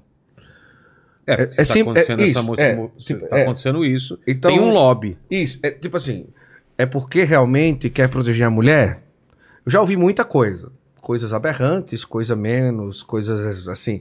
Por exemplo, ah, porque tem uma indústria farmacêutica. do farmacêutico, dos cosméticos que precisam de um certo. É, que só tem ali no feto. É, eu acho que é alguma coisa no shampoo, no condicionador e qualquer outras coisas da pele e tal. Então eles precisam disso para poder fabricar aqueles produtos. Ou não, é porque existe um lobby muito maior é, da nova ordem mundial, que tal, é, é, quanto mais fetos, isso, tá, não sei. Mas a quem ou a que interessa tanto aborto? Uhum. E que o aborto seja descriminalizado. Tipo, eu queria que o senhor trouxesse aí de nível, tipo, da no topo da, da Desde pirâmide. O Satanás até a aborteira. Caramba. Caramba. Caramba. É, é, eu não queria. É, tá. É. O senhor explicou bem o que eu. O senhor entendeu bem a minha pergunta. Tá bom, tá bom. Não, então, é, é, é o seguinte: sobre essa coisa de aborto e feminismo. Isso é uma coisa bastante recente. É, isso isso é, começou de uma maneira mais intensa nos anos 80. 70, 80. É, um, um, testemunho sobre isso é o da Frances Kessling. Ela tem um livro, entrevista, em que ela conta a história dela, conta a vida dela. Ela é, foi chamada é, pelo Conselho Populacional. O Conselho Populacional é um, um, um, uma espécie de organismo fundado pelo John Rockefeller, é, pelo, pelo, pelo pessoal da Fundação Ford, para impulsionar é, a diminuição demográfica. Uhum. Então, eles começaram é, com técnicas empresariais. né? E foram ah, empresariais, eu quero dizer, industriais. Industriais. Então, clínicas de aborto, é, fábricas de anticoncepcionais, de DIUs, de é, é, é, clínicas de esterilização, essas coisas, né? Mas eles perceberam que não estavam conseguindo o resultado que eles queriam. De fato, na década de 60, ah, o Conselho Populacional foi fundado, foi fundado em 53. Na década de 60, todo mundo tinha muito filho ainda, no mundo todo.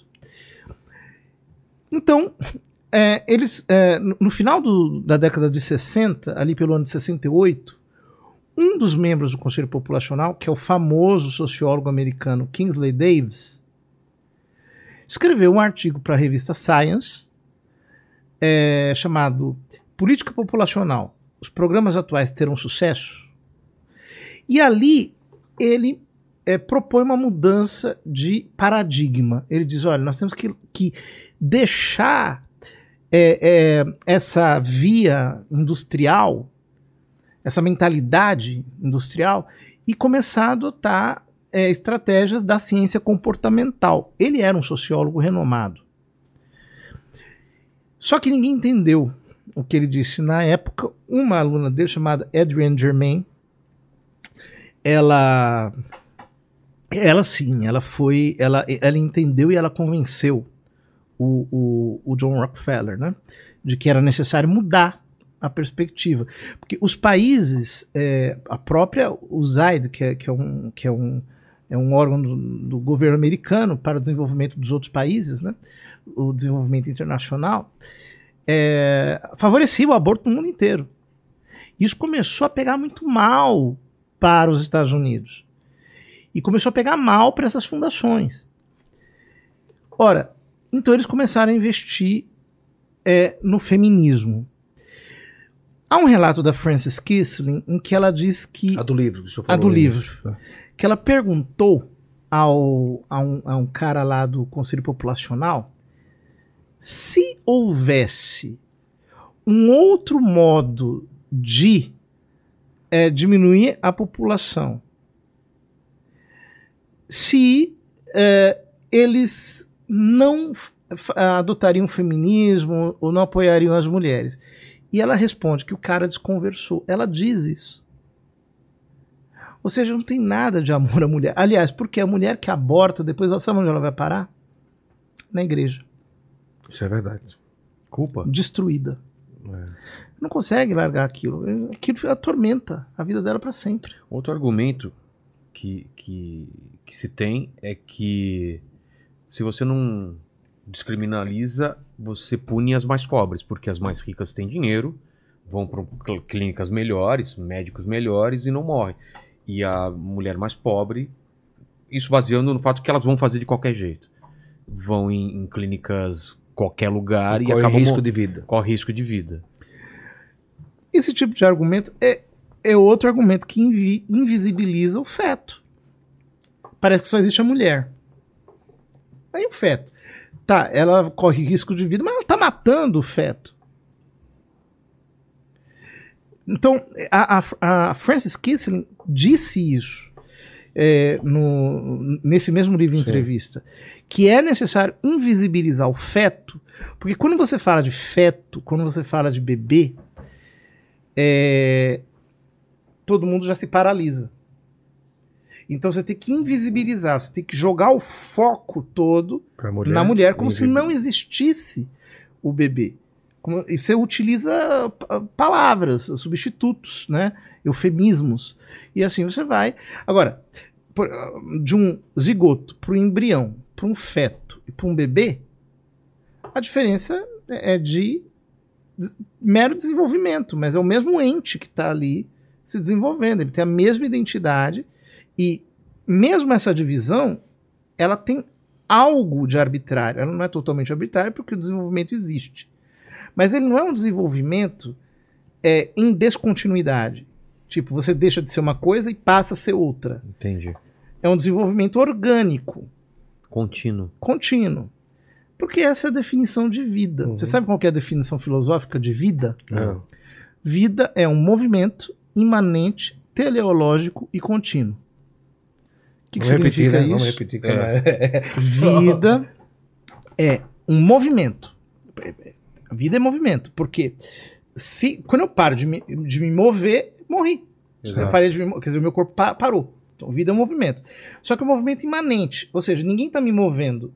Eu estou me movendo. Eu sou um automóvel nesse Ok, sentido. isso, ok. Então, movimento imanente, teleológico, por quê? Porque o zigoto vira feto. O feto vira embrião. Aliás, o zigoto vira embrião. O embrião vira feto. O feto vira bebê. O bebê vira criança. A criança vira Ah. adolescente. Adolescente. Então é teleológico. Telos em grego é fim, né? Então todos nós estamos caminhando para a morte, no Uhum. fundo, né? Então, teleológico. E contínuo. Por quê? Porque quando para, morreu. Isso é vida. Isso é vida. Ora, você tem ali, no feto, uma vida que é a mesma até ele cumprir, sei lá, 120 anos. Sim, mas é, só para voltar, a quem importa?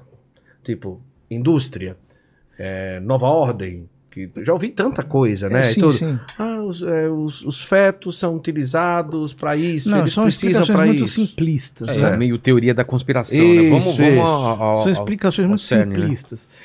É, o que nós temos é um conjunto de organizações Uhum. que trabalham em função de é, desprimarizar a sociedade, ou seja, de tirar a sociedade dos seus fundamentos primários. Enfraquecer. É, quer dizer, a sociedade tem que estar baseada apenas nas leis de mercado. Legal. E o É, indivíduo tem que ser apenas uma força é, nessas leis de mercado, inclusive desprovido de identidade. Essa é, a, é no fundo, é a bandeira da, da, da ideologia de gênero, né? O que, que ela é? Ela é a afirmação de que ninguém tem uma identidade estável. A identidade é fluida, é evanescente, é, é- ela não, não, não, não, não, não se mantém. Ora, é, esse tipo de mentalidade, no começo do século, tinha preocupações basicamente antibélicas. Depois da Primeira Guerra Mundial, sobretudo da Segunda Guerra Mundial, é, pensou-se em diminuir o número da população, então, uma preocupação demográfica, o alarme populacional, já desde muito antes tinha sido dado, por exemplo, todo o movimento é, é, malthusiano, neomalthusiano, visava isso, né, a diminuição da população, porque o alarme demográfico é, apontava falsamente que não teria comida para todo mundo, que não teria bens para todo mundo e assim por diante, sendo que hum, isso é um absurdo, não é verdade, né? Ora, o que acontece? Através da, é, do controle demográfico, esses grupos perceberam que você consegue controlar o comportamento da sociedade, ou seja, uma, uma sociedade que ela esteja menos enraizada na família, ela é uma sociedade mais volúvel. O, o- o indivíduo está menos é, protegido. Vocês vejam, o- as pessoas falam muito dos que hoje aumentou muito o número de suicídios. É. Ah, há um estudo sobre o suicídio feito pelo Emily Durkheim, em que ele mostra a relação direta que existe entre suicídio e a perda das estruturas elementares, das estruturas primárias da sociedade. Ou seja, o indivíduo que não tem raízes familiares, ele mais facilmente pensa em dar cabo da sua própria vida, porque ele se sente com um átomo solto. Por isso que eu digo, aborto é uma nova antropologia. Ideologia de gênero é uma nova antropologia. Essa nova antropologia serve a quê? Serve às estruturas que querem fazer a onipotência do mercado acontecer. Quer dizer, o último auge do metacapitalismo levado à sua, à sua expansão mais ditatorial. De modo que isso é de interesse de muitos grupos, sim. Não é à toa que as maiores fortunas estão por detrás das fundações que financiam o aborto no mundo. Eles precisam de força de, de uma sociedade que não queira mais estar em família, mas que se construa a partir das estruturas secundárias, das empresas e assim por diante. Eu tava vendo aqui que o governo Lula retira Brasil de declaração internacional contra aborto, né? Exatamente. O consenso de Sen- de Genebra. Conselho de Genebra, o presidente anterior havia assinado esse compromisso. O... Mas assim, o governo Lula sempre, desde, desde sempre, teve comprometido com o aborto. Veja, em 2005, o Lula apresentou uma proposta de aborto, de, de, de lei de aborto à, à, à, à Câmara dos Deputados, depois de uma semana ter prometido a CNBB que não faria isso, etc. É, na campanha parece que ele falou que era contra, não falou? Pois é, mas sempre é assim, né? Eu Então ele- tentando achar aqui quando ele falou, mas eu, se não me engano ele Em falou- 2005, foi perguntado. e- ele, ele, ele falou uma semana antes, uma semana, 15 dias antes, com a CNBB, que não iria a- apoiar, que, que era contra, que era um filho da igreja, que se sentia católico, etc. Ainda aí, há 15 dias, ele manda o projeto de lei, que felizmente não foi, não foi é, deferido né, pela, pela É. Câmara dos Deputados. Aqui, ó, Lula se manifesta contra o aborto, isso em outubro de 2022, né? Se reuniu com pastores evangélicos que divulgou uma carta direcionada à comunidade evangélica. Nela, ele se declarou pessoalmente contra o aborto Pessoal- É isso, Pessoalmente, pessoalmente. Quer dizer, eu não e relembrou faria. feitos de seu governo. Eu não Mas- faria. Se, se eu engravidar, eu não faço. É, mas assim, é, é- é caso de. É isso, né? Não, para mim o aborto é um caso de saúde pública. Isso. É um caso, não- é uma coisa pessoal. Eu jamais faria, sou contra, etc. É, mas é, isso é, é- é jeito de, de se pronunciar, né?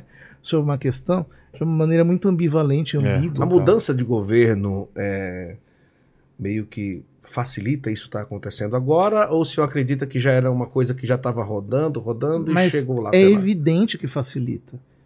Veja, em 2017 foi feito seminário sobre a DPF é, é, é, 442. Certo.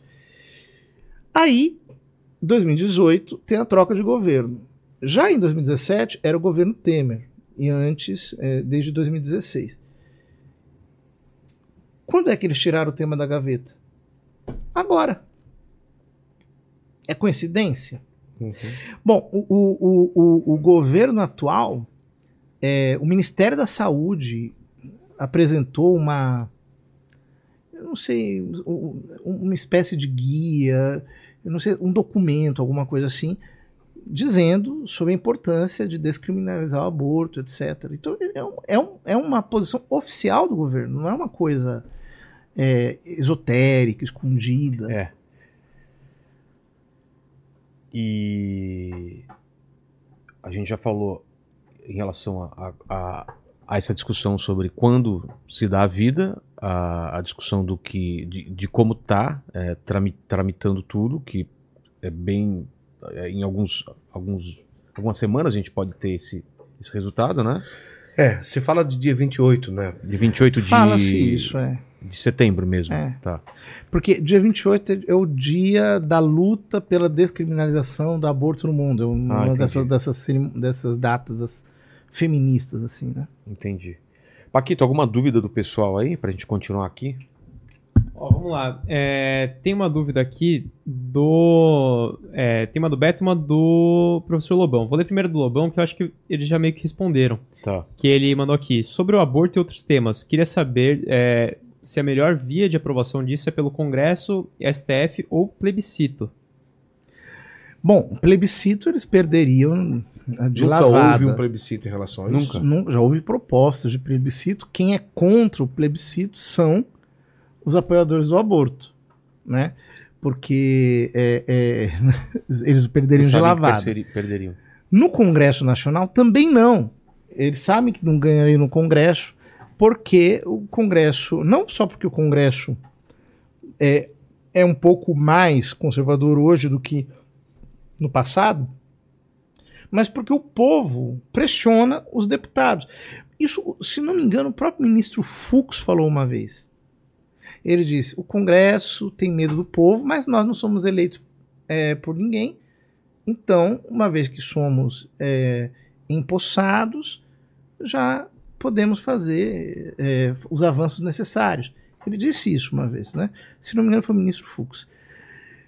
Então, é, é, é, é isso. Então, apesar de que as vias naturais seriam até um plebiscito, ou, no caso, uma votação no, no Congresso Nacional, é, eles vão fazer isso porque sabem que vão perder. Essa é a questão. Mas isso abre um precedente muito grande, né, padre? Tipo, passou isso daí, como já passaram tantas outras coisas, acabou, fica sem limite, né? E agora, né? É, o aborto é um termômetro, porque vejam, é, é um dos temas que mais é, une a sociedade brasileira. Uhum. O brasileiro é contra o aborto. Então, se conseguem aprovar o aborto, conseguem qualquer coisa, meu filho. Tenha dúvida. Não é simplesmente o aborto em si, né? Não. Repito, isso é uma tragédia em níveis mundiais, porque veja, se o Brasil cai, a América Latina toda vai e o mundo entra numa no, Seria uma bem nova emblemático, fase. né? É, uma nova fase. É uma, uma- a- a- aquilo que João Paulo II muito bem definiu como cultura da morte vai triunfar. Entendi. Ó, e aí tem duas aqui é, do Beto. É, a primeira, é, ele perguntou se existe algum meio eficaz para combater as mentiras contadas pró-aborto. É, por exemplo, que a galera fala que as principais causas é, de mortes na gravidez, o aborto tá lá no final, que quase não morre ninguém por causa de aborto, etc. E a outra pergunta tem a ver com essa ou você vai fazer depois? Outra eu vou fazer depois que é... Tá, é outra coisa. É. Tá bom. Não, a questão, a questão é, de morte por aborto, a gente tem pouquíssimas notícias disso. Na verdade, não aparecem notícias é, acerca desse assunto, né? O- eu, eu, eu realmente não me lembro de nenhum caso de pessoa que tenha, tenha, nos últimos tempos, morrido por motivo de aborto. É mais fácil uma mulher morrer do coração no Brasil morrer de um tiro, morrer por algum outro, uma- algum- alguma outra eventualidade, né? Mas essa causa mortes eu desconheço que tenha que tenha grande grande impacto. Pode se considerar fácil é, quem passa pela cabeça de clandestinamente conseguir isso no Brasil atualmente, padre? Não sei dizer se é fácil. Acho que não. Porque é, não- ninguém coloca numa plaquinha assim, clínica clandestina de aborto, Sim. né? É, essas coisas acontecem pelas vias mais é, subterrâneas, né? Então, é, enfim, é, pessoas que facilitam isso por outros caminhos. Mas também não acho uma coisa muito difícil. né? Uhum. Quer dizer, é acessível, né? O senhor falou uma coisa aqui que me chamou a atenção. E essas mulheres, quando cometem um aborto, elas vão na igreja. O senhor já atendeu muitas mulheres que, que chegaram a cometer um aborto?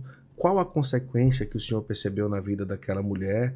E por que, que o senhor fala? Ah, elas abortam e daqui a pouco o lugar que elas procuram é a igreja, porque ficam destruídas é, psicologicamente e tal e alguma experiência prática do senhor já ter atendido e tudo? Olha, a- a- a- assim, atingi inúmeros casos. Inúmeros casos. inúmeros casos de mulheres que abortaram. Todas é, é uma coisa muito interessante. Chega a, a mulher para falar, fala assim, olha, padre, cometi um aborto, mas assim, em prantos você pensa que foi ontem, mas fazem, por exemplo, 20 anos, Caramba! coisa desse tipo, né? Uma coisa terrível. É, a dor que elas sentem por ter é, destruído uma vida, né? Uma vida de um filho delas, é, é- é muito grande.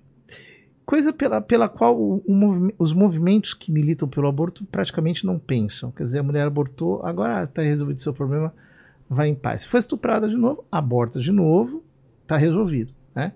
É, ou se tá traumatizada, não sei o que, ah, toma um Rivotril e tá, e tá Se valendo. acalma, né? E se acalma. Depois, é, muitas delas com, é, por exemplo, sonham com o bebê. É, tem coisas desse tipo, sabe? Pensamentos obsessivos. É, é difícil, viu? Não é, não é fácil. É uma situação, uma situação complicada. Eu me lembro que há pouco tempo atrás, como eu tenho, como eu, como eu, eu atuo no Instagram, no, no. YouTube, né? Uma mulher me procurou no YouTube para falar de, de aborto.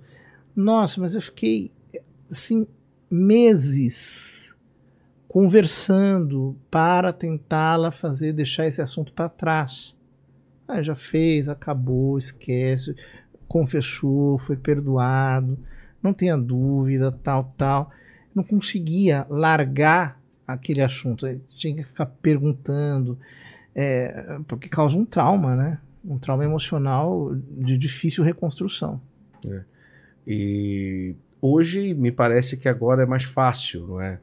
Tipo, a mulher pode procurar um padre, o padre ali já pode, no caso de quem é católico, vai lá e esse pecado pode ser absolvido pelo padre. Antes não, não poderia ser, era assim, basicamente. Mais ou né? menos. Pelo Antes- bispo. Tal. É, é um pecado que era reservado ao bispo e que o- ele concedia aos padres. Mas ele- os bispos sempre concederam aos sempre, quer dizer, pelo menos nos- nas últimas décadas, sempre concediam aos padres a faculdade de absolver. Né? Não tanto o pecado, mas o delito do aborto, porque além de ser um pecado, é um delito canônico, é um delito é, é, previsto no código da igreja. Então, como delito, ele tem, digamos, consequências canônicas também, né? Então, nesse sentido, sim. É. Nesse sentido, Nossa, mas os padres, muita atenção. Elas sonham com o bebê, né?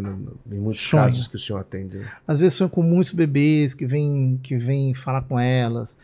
É- 20 é anos triste. depois ainda não.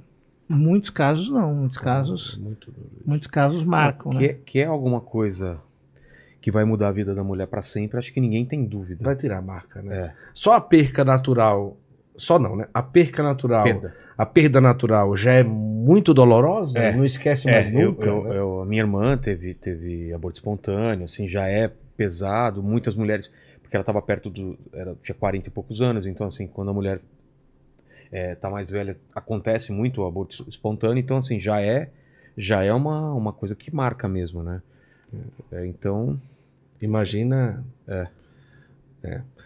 E as que procuram, procuram arrependidas, claro, não é? Mas talvez será que seria possível alguma que não se arrepende ou simplesmente Existem. passa a vida? Existem. a gente falou aqui meio por cima, mas existem números de. A partir do momento que descriminaliza, se aumenta ou diminui o número de abortos? Existe já esse estudo ou não? Existem dados dos dois sentidos. Tá. Existem países em que o número aumentou Depois de descriminalizar. É? e existem países em que o número caiu. E qual é a explicação? Não tem. Eu não sei. Veja, essas coisas de números são muito complicadas. Eu, quando estavam falando do aborto no Uruguai, foi o- estavam num- numa discussão séria no, no parlamento falando sobre aborto na época do Mujica ainda. Sim. E e aí é, o- soltaram um número que no Uruguai tinha tido um aumento de 100% do número de abortos de um ano para o outro. Caramba. Tipo de 2001 para 2000 e- de 2011 para 2012. É, no, no número de aborto de mortes por Ah, tá. de morte de mulher por aborto, né? Isso é um número absurdo, nem a África, nem o país mais atrasado da Ásia, nem nos últimos tem um aumento de 100%. Sabe qual que é isso em números reais? Hum. Em 2011 tinha mo- morrido uma mulher, em 2012 duas. Ah, tá. Pare... É, entendi. Então, a gente, essas coisas a gente precisa. Porque, veja bem, um país do tamanho do Brasil. É, é Pode contar mentira falando a verdade, né? E depois, assim, o- por exemplo, você diz assim: o aborto no. no sei lá, é, na, na ilha de Malta, depois da aprovação, acho que em Malta não é, não é, não é, não é legalizado o aborto. Mas digamos assim, que fosse legalizado, subiu 2%. Bom, na ilha de Malta, a ilha de Malta é o tamanho de Cotia. É. Então, Não, dá, não é parâmetro. É. Agora, se no Brasil sobe 2, 10%, meu Deus, é um número absurdo. Exato. Né? Então, nós temos que tomar um pouco de cuidado com isso daí, porque as falácias às vezes são numéricas. Entendi. Paquito, a outra pergunta você já, já fez ou não do cara? Não, não fiz ainda. É, Mas é mais ou menos o que vocês estavam falando aí. O- A outra pergunta do Beto, ele perguntou se existe algum estudo mostrando os malefícios físicos e psicológicos da mulher deixados pelo aborto e quem ganharia com o aborto diante disso. Então, eu não é, conheço assim, um estudo sistemático, mas é uma, uma simples constatação assim, empírica. A gente pode ter é uma constatação real. Você fala com as mulheres que abortaram e boa parte delas relatam é, é, transtornos gerados a partir do, do evento traumático do aborto que as acompanharam para o resto de suas vidas. E isso qualquer padre, por exemplo, sabe. Qualquer pastor sabe. Porque é, é- é- é a realidade. Agora, um estudo sistemático eu desconheço. Pode ser que exista, mas eu não conheço. Nos lugares onde, é, onde é, descriminalizou o aborto, eles colocaram essa, essa linha onde? Quantas semanas? Co- Como ficou isso? Tem de tudo. Tem vários. Tem de tudo. Tem países que o aborto é descriminalizado até o nono mês. Nossa. Tem um nono mês? Até o fim da Vai gravidez. cortando o braço, Meu vai cortando o braço, vai puxando a perna. Meu Deus. Não, quando é assim é parto e em seguida a, é, Ah, quando é o nono mês, faz o parto. É, e mata. Né? Ou ah, se o aborto. é, porque existem esses eufemismos, né? Que eles dizem o seguinte: é, é, pra não, pra, para não classificar como infanticídio, Hum. mata-se o bebê já crescido dentro do útero da mãe para que se configure um aborto. Ah, tá. porque se fizesse o parto, É infanticídio. seria infanticídio. Então, em alguns países existe isso. Exemplo. Você tem, você tem- Se não me engano, não, a Holanda é, é- é legalizado, Suécia, Dinamarca, os países escandinavos. É, agora, desse, disso que eu falei aqui agora, não me lembro um exemplo prático, mas, mas existe. Existe sim, eu já estudei isso daí. Certo. Fala, Paquito. Olha, mais uma pergunta que a galera fez aqui é em qual país o Brasil deveria se espelhar nessa questão aí? Ou se a legislação que a gente já tem aqui eh, seria o ideal? Mantém o que tem ou, ou muda pra alguma outra coisa? Olha, Visando... Quando, em 1940, é, foi feito o Código Penal e, e os, os deputados que debateram o Código Penal é, conversaram sobre essa questão do aborto, eles criaram esses dois excludentes de punibilidade, quer dizer, estupro e e risco de... e risco de vida muito forte, que, que hoje já não existe aquela configuração. Antigamente sim, porque parto era normal, então às vezes a mulher podia morrer no parto, Uhum. né? Então tinha que tomar uma decisão. Então hoje em dia já não é bem assim mais, né?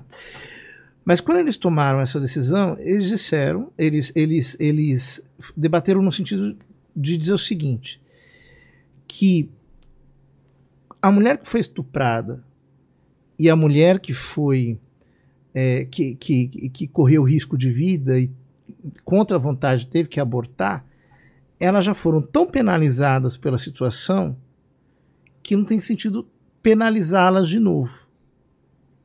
Uhum. Mesmo que isso seja um crime. Então é interessante o modo de raciocinar.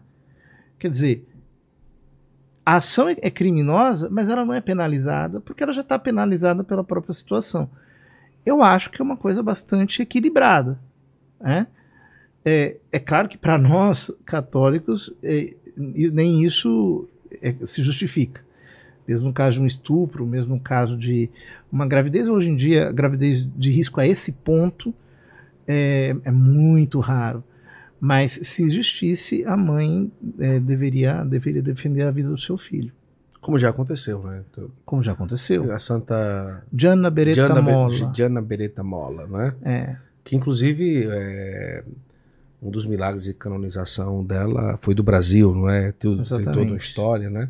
Ela dar a vida para o bebê nascer, não é isso? Ela teve câncer. Isso. E ela isso. podia ter eliminado o, o bebê para se tratar do câncer.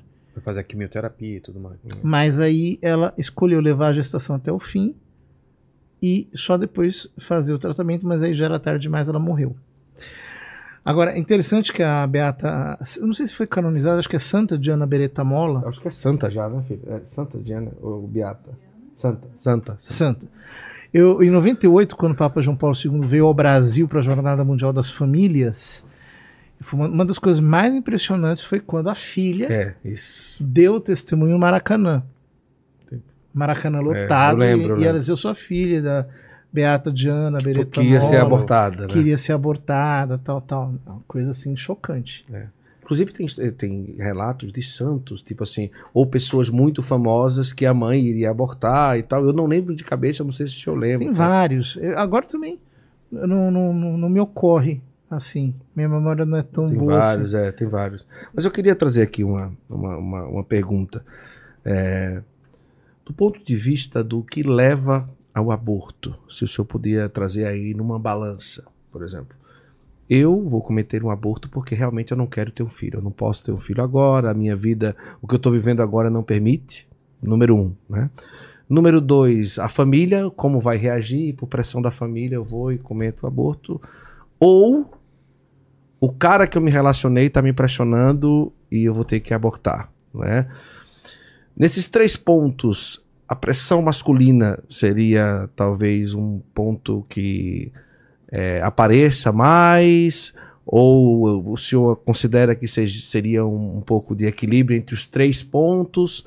É, o que, que a gente poderia trazer? Porque eu, eu escuto muito essa questão da pressão do cara, né? O cara diz: olha, você não pode ter filho, toma isso daqui, eu pago, vá tirar esse filho e tal. Isso parece que me ocorre que aparece com uma frequência maior, não sei. Não, eu, eu, isso existe, sem dúvida, mas hoje em dia eu acho que a, vem da própria, da própria mulher mesmo. Uhum. Há- uma tal doutrinação ah, na- nas moças, né? Na- nas meninas, já na escola, etc., sobre essa questão. Na que- escola? Sim. Fala-se do, do aborto, do direito ao aborto. Essas coisas são, são ditas, são ensinadas, né? É, talvez com, com, com é, eufemismos, né, quando se fala, por exemplo, de educação sexual, por aí passa muita coisa. Uhum. E que hoje em dia as próprias mulheres é, muitas vezes querem, simplesmente querem mesmo. Hoje eu acho que mais seja. Eu já vi casos até de que o homem tentou impedir, tentou fazer de tudo para não acontecer. É, teve um vídeo aí que viralizou esses dias do cara na porta da clínica do aborto chorando, né? Pra não, Pra não não tirar o filho e tal. É. Vários casos assim. É Você chegou a ver esse vídeo, Paquito? Acho que Não, foi semana eu, passada. eu ouvi a história, mas eu não vi É. o vídeo, não. É realmente algo muito. So- É muito sobre esse, forte. eu sei que a gente vai falar de outros assuntos. Eu, fiquem à vontade agora de a gente fechar esse assunto, completar alguma Beleza. coisa pra gente falar de outros assuntos também. Não, eu acredito que é esperar agora como vai se dar. É, me parece que a esperança não é muito grande, não é, padre, em relação a tentar é, travar isso daí. Mas, e aí, o que, é que o senhor teria a falar? Eu tô cético, mas não, não desesperançoso, no sentido assim, eu acho que enquanto. A gente nunca deve morrer antes do tiro, né? Isso. Boa. É, não, não tomou o tiro ainda. morro. é. É, se você não um cai tiro, antes, você é. cai antes é feio, né? Então, então não. Então, se estão ali, estão para dar um tiro, vamos ver se vão dar, né? Uhum. Enquanto não dão, a gente vai vai, Vai fazendo o que vai pode fazendo o fazer, pode né? fazer. Padre, quer finalizar esse assunto pra gente ir pra outro? Eu acho que é isso. Não tem muito mais o que dizer. Eu só acho que realmente é o momento da gente se posicionar, dizer eh, a nossa opinião sobre o assunto, Pressionar como pode. pressionar como pode e, e pronto, né? Mas me chamou muita atenção ah, o senhor afirmar que seria um, um- uma nova, um tipo como se fosse uma Um para- nova era. É, um trocar o tipo- paradigma. É, É, tipo assim, Como- se como- o Brasil cair, É, é, muda a antropologia do mundo. Nós vamos entrar numa nova antropologia. isso é muito sério.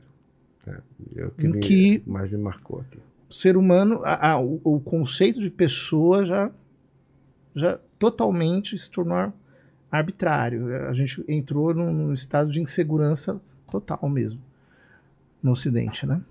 E aí a gente vai para outras questões que ainda vão dar muito pano para manga, que é manipulação genética, clonagem, muitas coisas que a- que a gente está tendo avanços aí que, que vão precisar de bastante discussão também, né? É, agora fala-se muito do transhumanismo É. também, eu, avanços, mas ao mesmo tempo tem um limite ético para as Claro. coisas que nem sempre é respeitado. É. Essas questões vão vir à tona, sim. Exato.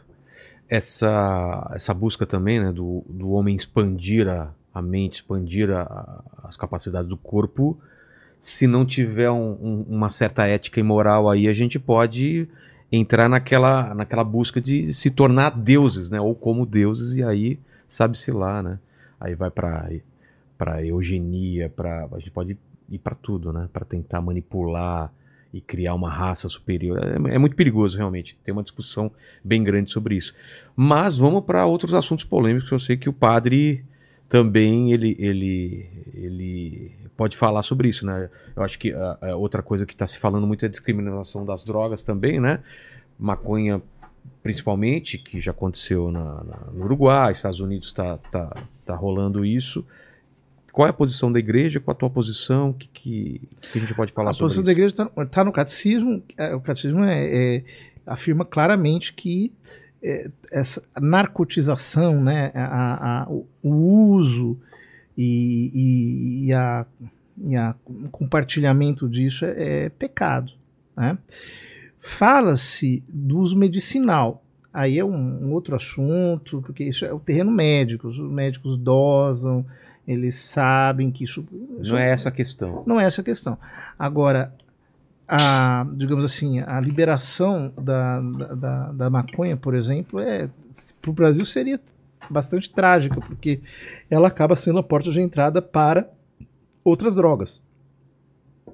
Causa uma dependência muito forte, quer dizer, a pessoa fica dependente mesmo.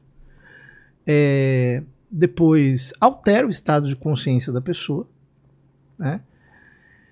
E e isso é, é- é- pode, ter, pode trazer consequências para a ordem pública, né? Você tem o bafômetro, mas o bafômetro é de álcool, você não tem o maconhômetro. Ah, vão criar. Com certeza. Né? O, o Paquito, se criarem um Mas aqui maconhômetro, eu vou fazer vai ter também- que voltar de Uber É, aqui. né? fazer o papel do como a- o advogado já foi uma vez o, o Vilela e aqui eu trago. Mas Mas o advogado do, do Paquito. Vamos chamar. Advogado do Paquito. Paquito. todo mundo já vai entendendo. É, já vai entender. Mas, por exemplo, o álcool, no caso, né? É. Eu não estou aqui defendendo, mas trazendo aqui Sim, uma sempre questão. tem essa comparação. É, né? O álcool, o causa álcool muito também é dependente, é, causa dependência, é, também altera, mais. E os efeitos os- são é, muito mais altera danosos, né? o, o- a questão do, do consciente da pessoa e é permitido. Então, E violência, e- do, e- do- violência domiciliar, Ah, assim doméstica. Então, é, nesse caso, carro, é, não se aplicaria na mesma. é, na mesma. é, defendendo que não. A questão da maconha, não se aplicaria a mesma coisa? Não, porque o álcool, e- embora, por exemplo, eu sou abstêmio, eu não bebo álcool por, por, princípio. por princípio, etc. Mas você pode dosar. Quando você fuma um baseado, você sente o barato no ato. Isso é o que o pessoal me fala, eu nunca usei. Mas o pessoal que já usou me diz isso. Ou seja, ele provoca uma alteração é, instantânea no comportamento. Uma lentificação na- na- nos, na- é, nos processos, etc. Então não dá para aplicar a mesmíssima Uhum. regra. É, o álcool é, é uma droga, sem dúvida nenhuma. E, e- e eu, e eu vejo isso hoje em dia, Vilela, com bastante preocupação, porque o- o- a gourmetização do álcool no Brasil é um fenômeno recente. No sentido de que você encontra bebidas alcoólicas de, é, de, de teor muito alto muito facilmente, de maneira indiscriminada, isso se vende, se compra. É, é, nós- eu acho que nós estamos numa fase ruim em relação ao consumo de álcool no Brasil. Acho que as pessoas deviam ter mais juízo. Agora, é, o álcool também ele não te libera para outras drogas, né? A pessoa toma álcool, tomou, tomou. Agora, a maconha não é assim, né? Você, ela vai puxando, você vai entrando num, numa, numa rota. Seria entrando no universo do proibido, talvez? É, mas você vai que você quer experimentar outras drogas, né? Você sente aquilo e aí você cai na mão de alguém e você vai fazer de tudo para começa, aquilo destrói a vida de uma pessoa. Paquito, tem alguma, alguma outra pergunta fora do, do, do tema do aborto? Ou o pessoal. É, Então, Não, tem uma dúvida sua. Vamos, vamos, vamos, vamos ser sinceros. Vamos, vamos, vamos abrir o jogo aqui. Abre o jogo, Ah, vamos abrir o jogo. tem, duas, tem duas dúvidas. Você pode jogar o nome de outra pessoa aí, falando que não é você? Ah, um amigo meu me perguntou. Paqueto ou É. pra, pra, Ai, né? O tal de pra- João Baroni perguntou. Tem duas dúvidas desse, desse tal de João Baroni aqui. Tá, que eu conheço. Uma, é, uma tem a ver com o aborto e a Tá. segunda tem a ver com a legalização das drogas. Tá bom. Qual, qual que você prefere? Ah, o aborto já foi, né? Já É foi. alguma coisa que não, foi, não abrangeu? É, é que não é exatamente sobre aborto, Tá. mas é, eu queria Manda, saber, manda, manda. eu queria saber a opinião de vocês sobre, a- sobre métodos contraceptivos, Tá. seja eles permanentes ou não. Então, Ah, em laqueadura, relação à igreja, né? A É. posição da igreja. isso, é, seja, por exemplo, laqueadura que é permanente, apesar de atualmente ser reversível, e outros métodos mais comuns, como pílula, DIU e afins. Uhum. Bom, do ponto de vista moral, a igreja é, é, ensina que a contracepção é pecado. Ah, é? É. Mas isso no contexto do matrimônio. Quer dizer, entre marido e mulher, não deveria haver ah, um, um recurso que tornasse o ato infecundo voluntariamente. Mas. Mas aí- aí é aquela penca de filho, não, né? Não, não, não. Aí é... Existe a continência periódica. Tá começando Ah. agora um novo podcast. É, agora é 15 filhos, então. Tá começando Tem gente um que não tem um televisão, novo né? É. aqui, né? Tá. Tem, tem- conheço gente que tem 12. 12 filhos? É por escolha, porque quer. Mas a continência periódica, que é re- restringir as relações A tabelinha, É. a famosa tabelinha. ou billings. é, a, a tabelinha é um jeito que funciona para muitas mulheres que são regulares, mas para as mulheres irregulares não funciona. É. E aí existe o método Billings, que é a, a observação do fluxo vaginal, né? Porque a concepção ela não acontece de maneira é, de qualquer maneira. Pra, pra, pra- não é tão fácil assim ficar grávida, né? É, a mulher ela tem um fluxo e esse fluxo funciona de tal modo que quando ela ovula há uma secreção. é, geralmente ela ovula de um ovário por mês, né? Então, é, então, por exemplo, é, um, um mês é o ovário, o, o- ovário direito, outro mês o ovário esquerdo, né? Então, daquele lado pelo qual ela ovulou, sai uma secreção que vai até a cavidade cervical. Tá. O espermatozoide, ele passa por aquela secreção para chegar às trompas, que é onde acontece a fecundação. Se não tiver a secreção, não Mas eu vou acontece. fazer uma pergunta meio básica. Não é difícil pra caramba fazer isso. Não é mais fácil colocar uma, colocar É. uma, uma capa de chuva lá? No... É mais fácil, mas é menos virtuoso. Ah. Paquito, você usa algum método de contracepção? Ou vamos ter é, paquitinhos aí? Não, jamais teremos. Inclusive, Sério? o sonho da minha vida é fazer. É cortar. Cortar mesmo? É, O sonho Ah, é o maior sonho. Ah, mas não um judeu, não. Não, não, não, não. Não, Não, não, circuncisão. não é uma peça. Não é uma peça. Entendi, entendi, entendi. Mas ainda só para trazer completar. aqui é, essa questão do- dos métodos contraceptivos, né? E, e aqui o senhor, o senhor falou do, do Billings e tal, E da tabelinha. da tabelinha, né? Mas vamos lá, para alguém que não é católico, um com o outro, é, quanto tempo de abstinência seria previsto se a pessoa é, é, acaba escolhendo, não é? Porque tem, tem, tem motivo de escolher porque eu sou católico, tem o motivo de escolher porque eu estou cuidando da saúde da mulher, tem isso também, porque o anticoncepcional é uma bomba, né? é uma bomba, é uma situação que não é. E é o que é o mais recorrente não é? na situação. E escolher por, por outro motivo. Mas é, a pessoa consegue ter uma vida sexual ativa, é, como é que eu posso trazer a palavra? É, razoável por esses métodos naturais? Ou seria uma abstinência prolongada mensal? É, não, não, não, sentido? não. Consegue, consegue sim. O, peri- o período de fecundidade da mulher não é a maior parte do mês. Se reduz a alguns, a, a alguns dias, né? Mas eu, eu não sei agora dizer o, o número certo, a proporção. Eu, não, eu não manjo muito do assunto por razões óbvias, né? Por essa você não esperava, hein, Paquito? Essa daí veio sem você perceber, hein? Então, certos pormenores eu não sei, mas, sim. mas O- dá, é possível sim ter, ter a, uma vida É, tem muita gente que, inclusive, hoje Sabe por quê? Eu- utiliza coisa. esses métodos, É independente mesmo? de catolicismo ou não, pela saúde. Entendi. né? Pela saúde. Porque a consequência do anticoncepcional é uma coisa muito grave. É. né? É uma coisa muito grave né, na vida da É, mulher. eu não vou nem deixar o Paquito é, responder qual é outra forma de não engravidar, porque temos um padre aqui, viu, Paquito? Melhor não. Tá? Melhor não. Então tá bom. Agora sim, tem uma coisa também. Há um mito de que os casais eles têm uma vida sexual. Aí a gente fala assim. É, A gente não vai entrar nesse não assunto vamos por entrar- motivos óbvios. a gente não entra nesse assunto por motivos óbvios. Também, viu, né? padre? Tá bom. Por motivos óbvios, nós não vamos entrar nesse assunto. Exatamente. como padre, Quem não é casado vai pensando, vai, pe- vai, vai pensando. como padre, A Fabi que vai casar agora, né? Se prepara, Fabi. Ai, como padre eu já tive que mandar. Sério? Já tive que mandar. Mandar como assim?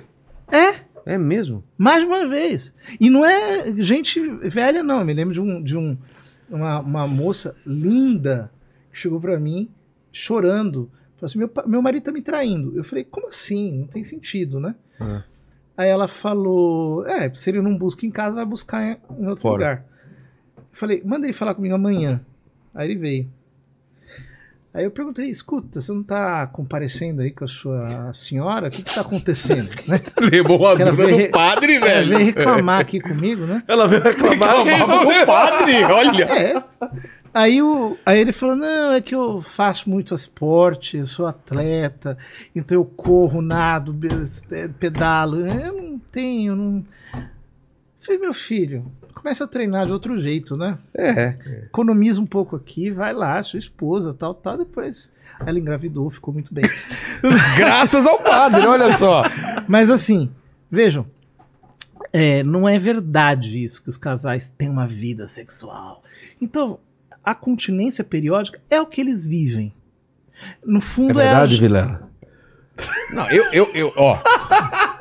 Se eu falar a minha real, todo mundo fala que é mentira. Então eu não vou falar. Porque sempre quando eu falo aqui, ah, Vilela tá exagerando. Que assim, eu não vou falar. É melhor não, é melhor não. falar. Vamos, vamos passar. Não vou falar. Passa. Eu não vou falar. Mas eu não vejo a hora de acabar esse programa. Só isso que eu queria dizer. Tá bom? Não brincando, tô brincando, tô não brincando. precisa ir se aconselhar com o padre. Não, não precisa. Exatamente. Não precisaria de um aconselhamento. Exatamente. Eu É vou abrir aqui nível. o Twitter do Vilela e ver Ô, quando ô, foi a última vez. ô, ô, ver ô, quando foi a última vez que ele tweetou que escovou os dentes. É. Ai, cara, vida. Essa é piada, né? É piada, né, Paquito? Mas é isso, é um assunto é, que eu escuto muito, que até pessoas que não são católicas acabam tendo curiosidade de saber esses métodos naturais por conta de saúde mesmo, né? É. É. De saúde, né? As Esse segundo eu nem sabia, por exemplo. É, são, são, são realmente... Mas vamos Porque lá. tem, tem o chip também, né? Que é aquele que vai fazendo aquela descarga Hormonal. aos poucos- hormonal também. É, anticoncepcional. É, anticoncepcional. É. E a segunda pergunta sobre. O nome já diz, descarga hormonal, né? É. Já explica tudo. Exato. O, qual era a outra sua dúvida aí do João Baroni? É outra dúvida do João Baroni, tá essa que é sobre a legalização das drogas agora. É, e no caso medicinal? Qual Não, ele é? falou, né? Que aí tudo bem, né? Bacana. Quer dizer, é, é um assunto que a gente deixa ao cuidado dos médicos, É. né? Então, se os médicos sabem dosar, etc., não vejo. Inclusive, eu sei de relatos de pessoas que, por exemplo, tinham dores muito fortes e que, recebendo uma dosagem adequada, tiveram a cessação das dores. Então, É, tá, parece que no, no tratamento de Alzheimer ou mal de Parkinson, agora que é recomendado, acho que mal, Mal de Parkinson, Parkinson, mal de é. Parkinson. Meu pai tá com mal de Parkinson, falaram pra pra procurar ajuda nesse sentido aí. Então tem, tem um estudo aí. Tem também pra vestimenta, né? Do cânhamo, cânhamo. Então a maconha, né? É, não é só a forma que você usa, né, Paquito? Vamos, vamos ser sinceros. É, tem outras drogas também. Eu tenho uma amiga que ela tem problema com depressão, ela é, usa ketamina, por exemplo. É mesmo? É, então, não é só. É que a gente fala muito sobre É. a maconha, né? É. porque é que a mais. Acho que é que a gente mais vê a galera usando recreativamente. E tem né? a série agora do, do, do, do- Netflix, se eu não me engano, que, da Netflix a gente tá assistindo sobre, sobre a, a- a- o vício que nos Estados Unidos dos dos opioides, né? Que, que foi um absurdo aí que, que aconteceu por causa de, de um remédio lá que começou a ser vendido e tal. Então, é um problema realmente mundial. Temos a Cracolândia aqui, até fizemos um episódio especial sobre a Cracolândia. Tem várias Cracolândias no mundo. Então, a- a- as imagens que tem aí de, de Los Angeles, não sei se já viram, né? Da, da, daquela Não, do Los Angeles não vi, não. Se não me engano, é a. Qual é o nome da. Skid Row, né? Que o pessoal chama. Esse assunto da droga. Qual outro assunto, Guto, que você quer abordar? Ah, tem, tem assuntos que acabam sendo assim meio polêmicos, né, em relação às pessoas olharem para a igreja, é, que é uma das especialidades do, do padre. É interessante lembrar o que o Vilela é, trouxe aqui no início, né? Você disse, olha, eu tenho um doutorado em teologia moral. Resumindo em três Ah, é. palavras, antes de entrar nesse assunto, o que, ser- o que seria a teologia moral? Né? É, a teologia moral é a parte da teologia que estuda os atos humanos Entendi. enquanto eles é, são meritórios ou podem levar a pessoa ao inferno, né? Ou seja, os atos humanos que são bons e podem levar o indivíduo ao céu, os atos humanos que são maus e podem levar o indivíduo ao inferno. Isso seria a teologia Isso seria, digamos assim, moral. Entendi. em, em poucas palavras, né? É, mas é uma parte da teologia, então é um discurso sobre Deus a partir da revelação, da- das escrituras, assim por diante. Ideologia de gênero. Vamos lá. É um assunto bem Espinhoso. É, bem espinhoso, mas eu quero começar aqui com, com uma pergunta, né? Nós estamos vendo esse assunto de uma forma mais explosiva hoje, não é? Talvez não seja de hoje esse assunto, não é? é qual por que que isso está tão exponencial hoje? Parece que a igreja acordou agora, ou está se manifestando agora, de uma coisa que já é muito antiga e qual seria o sentido disso estar tão é, em voga agora nas nossas conversas de tipo igreja, sociedade, sociedade, igreja e assim vai. Bom, é- é- é- o que acontece é o seguinte: é, há muitos modos de falar né, sobre, sobre, sobre, sobre esse assunto. Mas o tema realmente apareceu na década de, de, de 2010, basicamente. Por quê? O, qual, qual, que é a história do conceito de gênero? Né? Ah, o conceito de gênero foi forjado por um psicólogo americano chamado Dr. Joe Money. Aquele que fez o, o experimento nos irmãos Reimer. Não sei se você já viu. Hum, Tem um, um, um, um documentário da BBC chamado The Boy with No Penis. O menino que não tinha pênis, né? Foi uma criança que, que foram fazer uma cirurgia de fimose e aí destruíram o pênis, ele era gêmeo. E aí a família fez uma reversão sexual quando ele tinha dois anos. O Dr. Money dizia que o gênero é uma construção aleatória. Então, se ele fosse educado como menina, Ele ia tranquilamente. ele ia ser menina. E, pelo contrário, ele nu- nunca, essa nunca foi a natureza dele. E, bom, as coisas foram terríveis. Os experimentos do Money são, são horrorosos, né? Tanto é que o conceito de gênero ficou manchado justamente por, pelo, pelo John Money. O movimento feminista queria rediscutir a, a categoria mulher. O feminismo da terceira onda, a gente já, se a gente for para Simone de Beauvoir, é, desde, desde de Simone de Beauvoir, por exemplo, ela escreveu o livro O Segundo Sexo, né, em, dois volumes, ela, ela problematiza o conceito de mulher. É ela diz que a identidade feminina foi machistamente construída. Então, o, o verdadeiro objetivo do feminismo deveria ser desconstruir a categoria mulher para colocá-la sob novas bases. Né? É, E quem fez isso de uma maneira mais aguda foi ah, uma filósofa americana chamada Judith Butler. Foi ela que lançou, por assim dizer, a, a- a- digamos, as questões de gênero no livro dela, chamado justamente Questões de Gênero, ou Gêneros em Disputa, depende da tradução. É, Problemas de Gênero saiu aqui em Brasil, no, no Brasil, né? Uhum. Gender Trouble em, em inglês. O que, que ela faz? Ela pega o conceito de gênero como uma construção, digamos assim, aleatória, mas tira a raiz do John Money. Tira aquela raiz do John Money. E reinterpreta esse conceito a partir da filosofia do Michel Foucault. O Michel Foucault ele vem numa linha filosófica, Uhum. né? um filósofo marxista, é, pós-crítico, portanto, ele se remete à teoria crítica, escola de Frankfurt, problematização é, geral da, da realidade. Ele é pós-estruturalista, então também tem a ver com o estruturalismo, Saussure, Jacques Derrida, etc. E o, o Foucault parte da ideia de que parte não, ele chega a essa ideia de que você não tem tanto que desconstruir a estrutura da sociedade, você tem que desconstruir o indivíduo. Uhum.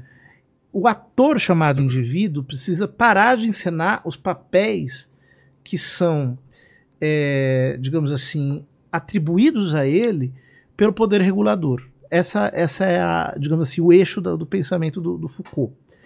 A Butler, pegando o conceito de gênero, interpretando em, é, digamos, chave, chave Foucaultiana, então ela chega à conclusão de que é, o gênero ele é, é sempre definido em função da biologia.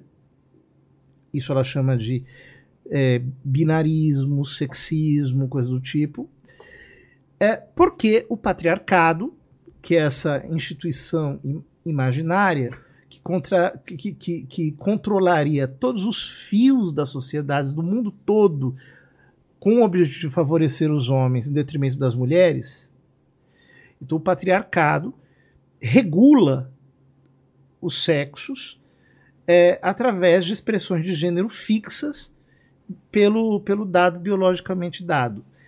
Então ela diz: é preciso quebrar essa, essa concepção de gênero e é, é, entrar numa concepção de gênero como uma categoria fluida, é, em que o corpo é uma matéria não significada que pode ser interpretada de acordo com qualquer performance. O conceito principal da, da filosofia da Butler é o conceito de performatividade. O que, que é performatividade?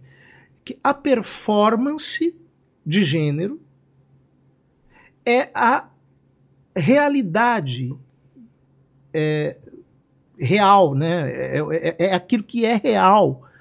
E, e- e não existe por detrás dessa performance um indivíduo, uma pessoa. Ela diz isso expressamente.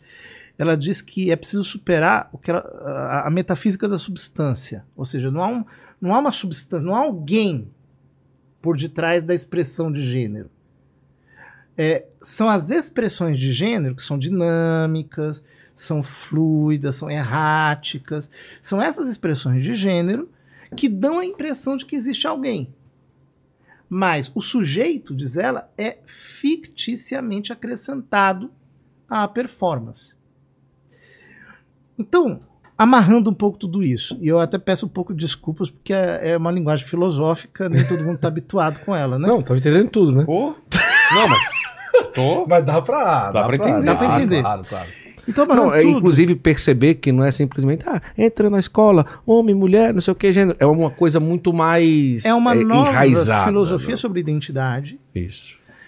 em que a identidade já não é entendida mais como algo fixo e objetivo. A identidade é, uma, é um construto. E tudo aquilo que a gente julga ser fixo, é, ter uma essência, digamos assim, é, na verdade seria um- uma, uma mera ficção. Né? Ah, o que coloca o problema da identidade, digamos assim, numa, numa nuvem de indeterminação insuperável. Assim a Butler entende que você escapa do controle do poder regulador. Não existe homem, mulher, essas coisas todas. A identidade é fluida, ela é, ela é, o que, vo- ela é simplesmente uma manifestação espontânea. Que acontece? Tem, tem muitos problemas aqui. Né? Eu, eu acho que eu apresento o pensamento da Butler de uma maneira muito honesta. Hum, Eu acho que ela concordaria comigo, tenho essa impressão. Talvez alguma imprecisão aqui ou ali, mas grosso modo, sim. Mas isso tem vários problemas. Em primeiro lugar, a, a ideia de que você está escapando do poder regulador. Porque, veja, é, quem é que está regulando a ideologia de gênero? São as fundações internacionais. São elas que estão trazendo isso para as academias, para as, As os escolas. movimentos, etc. E isso tem, tem, tem, tem- tem muito dólar por trás disso. Isso vem de cima para baixo, isso não vem de baixo para cima. É uma, uma ideologia de tipo assim, ultra burguês. Não, não tenham dúvida disso. Que, inclusive, do ponto de vista da esquerda, é muito interessante porque ela desmobiliza a esquerda. Porque se você para para pensar em termos de luta de classes, para falar em termos de marxismo clássico, é, quem é mais patriar- patriarcal do que o, o cara da favela, o, o, o, o fulano, o pobre? O próprio Marx chamava o pobre de proletário. Proletário vem de prole. Prole é filho. Quer dizer, é o pai que tem filhos, etc, etc. Então, isso transforma, é, mesmo na perspectiva da esquerda, a luta de classes em algo meramente metafísico, assim, um, pouco, um pouco abstrato demais. Porém, eu vejo que aqui no Brasil, por exemplo, fala-se muito que não existe ideologia de gênero. O que existem são teorias de gênero, são estudos de gênero, que, que os estudos de gênero são interdisciplinares, e é verdade isso daí. Porém, a, pó- a própria Butler diz no livro dela, está logo na introdução, que é, é preciso uma noção de gênero que seja real- re- realmente não coisificável, não pegável, é, e que seja um pressuposto metodológico e um objetivo político. Ela diz isso. Pressuposto metodológico. Ora, se a identidade de gênero, as definições de gênero são um pressuposto metodológico, é porque não, elas não estão em discussão. Quando você pega uma ideia e você não a discute, você vem com essa ideia pronta e quer transformá-la num objetivo político, o nome disso é uma ideologia. É uma ideia parcial, fragmentária, que você é, quer dar a ela o status de novo princípio normativo da sociedade a partir do qual você regula é, ou recalcula todas as relações, inclusive as, as relações de poder, porque viver no Brasil tá chato pra caramba, porque você não pode falar mais nada. E isso vai piorar. Justamente por causa desse tipo de mentalidade que se vale, inclusive do poder judiciário, e, a gente nunca pode esquecer que poder judiciário significa é, poder policial e poder carcerário. Tudo isso é, digamos assim, esse aparelho É, do tá na Estado. esteira disso. Então, é, sin- sin- sinceramente, como que as pessoas é, pegam essas ideias? Isso, isso- isso é um tipo de ideia dogmática. Ela- ela- os pressupostos. Vamos discutir os pressupostos. Não existe pessoa, não existe um indivíduo, não existe substância. Se não existe substância, é, quem é que tem direito? Então não tem direito. Não é à toa que a, a, a, a Butler foi que começou o movimento queer. né? Queer, em inglês, significa diferente, estranho, porque, no fundo, esse é o objetivo, é desconstruir todo tipo de padrão é, de gênero e jogar a, a, a performance de gênero para o âmbito do, do que há de mais é, alternativo, Uhum. bizarro, enfim. Justamente para desmontar a ideia de que exista homem e mulher. E isso, na mentalidade deles, é uma espécie de superestrutura ideológica que amarra a sociedade nesses dois é, modos de, de comportamento e, e dois modos de ser, duas essências. Mas o que ninguém percebe é que por detrás disso está uma ideia muito perigosa, que é a ideia de que não existe um indivíduo por detrás da performance de gênero. A Butler diz, o diz, ex professo, está no livro dela. E se você, se não existe alguém, é, se não existe substância, se não existe, se não existe alguém, quem é que tem direito? Ninguém tem direito. Então você expropriou todo mundo de qualquer direito, simplesmente expropriando da sua própria identidade. Percebe? As pessoas não, não, não, não, não analisam as coisas para ver o alcance que elas têm. Aí fica tudo na superfície. Não, preconceito. Tudo bem, sou contra o preconceito também. É, bullying, sou contra o bullying. É, subalternização da mulher, sou contra a sub- subalternização da mulher. É, homofobia, sou contra é, discriminação injusta contra homossexuais. Enfim, né? É, as coisas não são a mesma coisa. Você tem aqui uma nova teoria sobre identidade que usa como desculpa retórica essas bandeiras, que eu acredito que os próprios representantes dessas bandeiras, se estudassem a fundo, perceberiam que isso não passa de uma loucura. É que eles não fazem. Então compram a coisa tal como ela vem embalada para ser aceita pelo coletivo, né? Agora, isso foi colocado no Brasil de uma forma muito superficial. Ah, não sei o que, cartilha, não sei o que, de escola. É, ah, tá no material do MEC, não sei o que. E até que ponto isso realmente é realidade ou foi realidade é, em relação a. De que forma isso está chegando diretamente ao público brasileiro e até que ponto tem uma luta para que isso não chegue até as pessoas. É, o problema é o seguinte, é que você não consegue convencer alguém disso depois que ela está com a sua identidade formada. Ah, tá. Então, se você pegar uma pessoa de 18 anos e problematizar a identidade dela, é muito complicado. Ela já está estruturada. Ela já entendeu, né, ali, né? É. Agora você consegue desestruturar uma criança. Porque ela está com a personalidade ainda por formar. Então, é, é, eu me lembro que uma vez eu estava num debate de gênero em Maceió. E era a Assembleia Legislativa do Estado que promoveu aquele debate. E a, depois de um embate que houve entre eu e, e uma professora que defendia a- a- as perspectivas de gênero, eu, os deputados estaduais chegaram à conclusão de que era melhor reservar esse tema para o ensino médio. E a mulher falou: não, isso tem que estar no infantil. Porque é no infantil que a gente desconstrói essa ideia. Ela mesmo. Então, é- e é assim mesmo, né? E, eu não estou falando de teoria. Esses dias uma, uma mãe chegou para mim e falou o seguinte, que na o filho chegou em casa dizendo, mamãe, eu quero ser menina. Eu falou, como assim, meu filho? O que, que aconteceu? Não é que na escola fizeram um casamento meu e do fulaninho.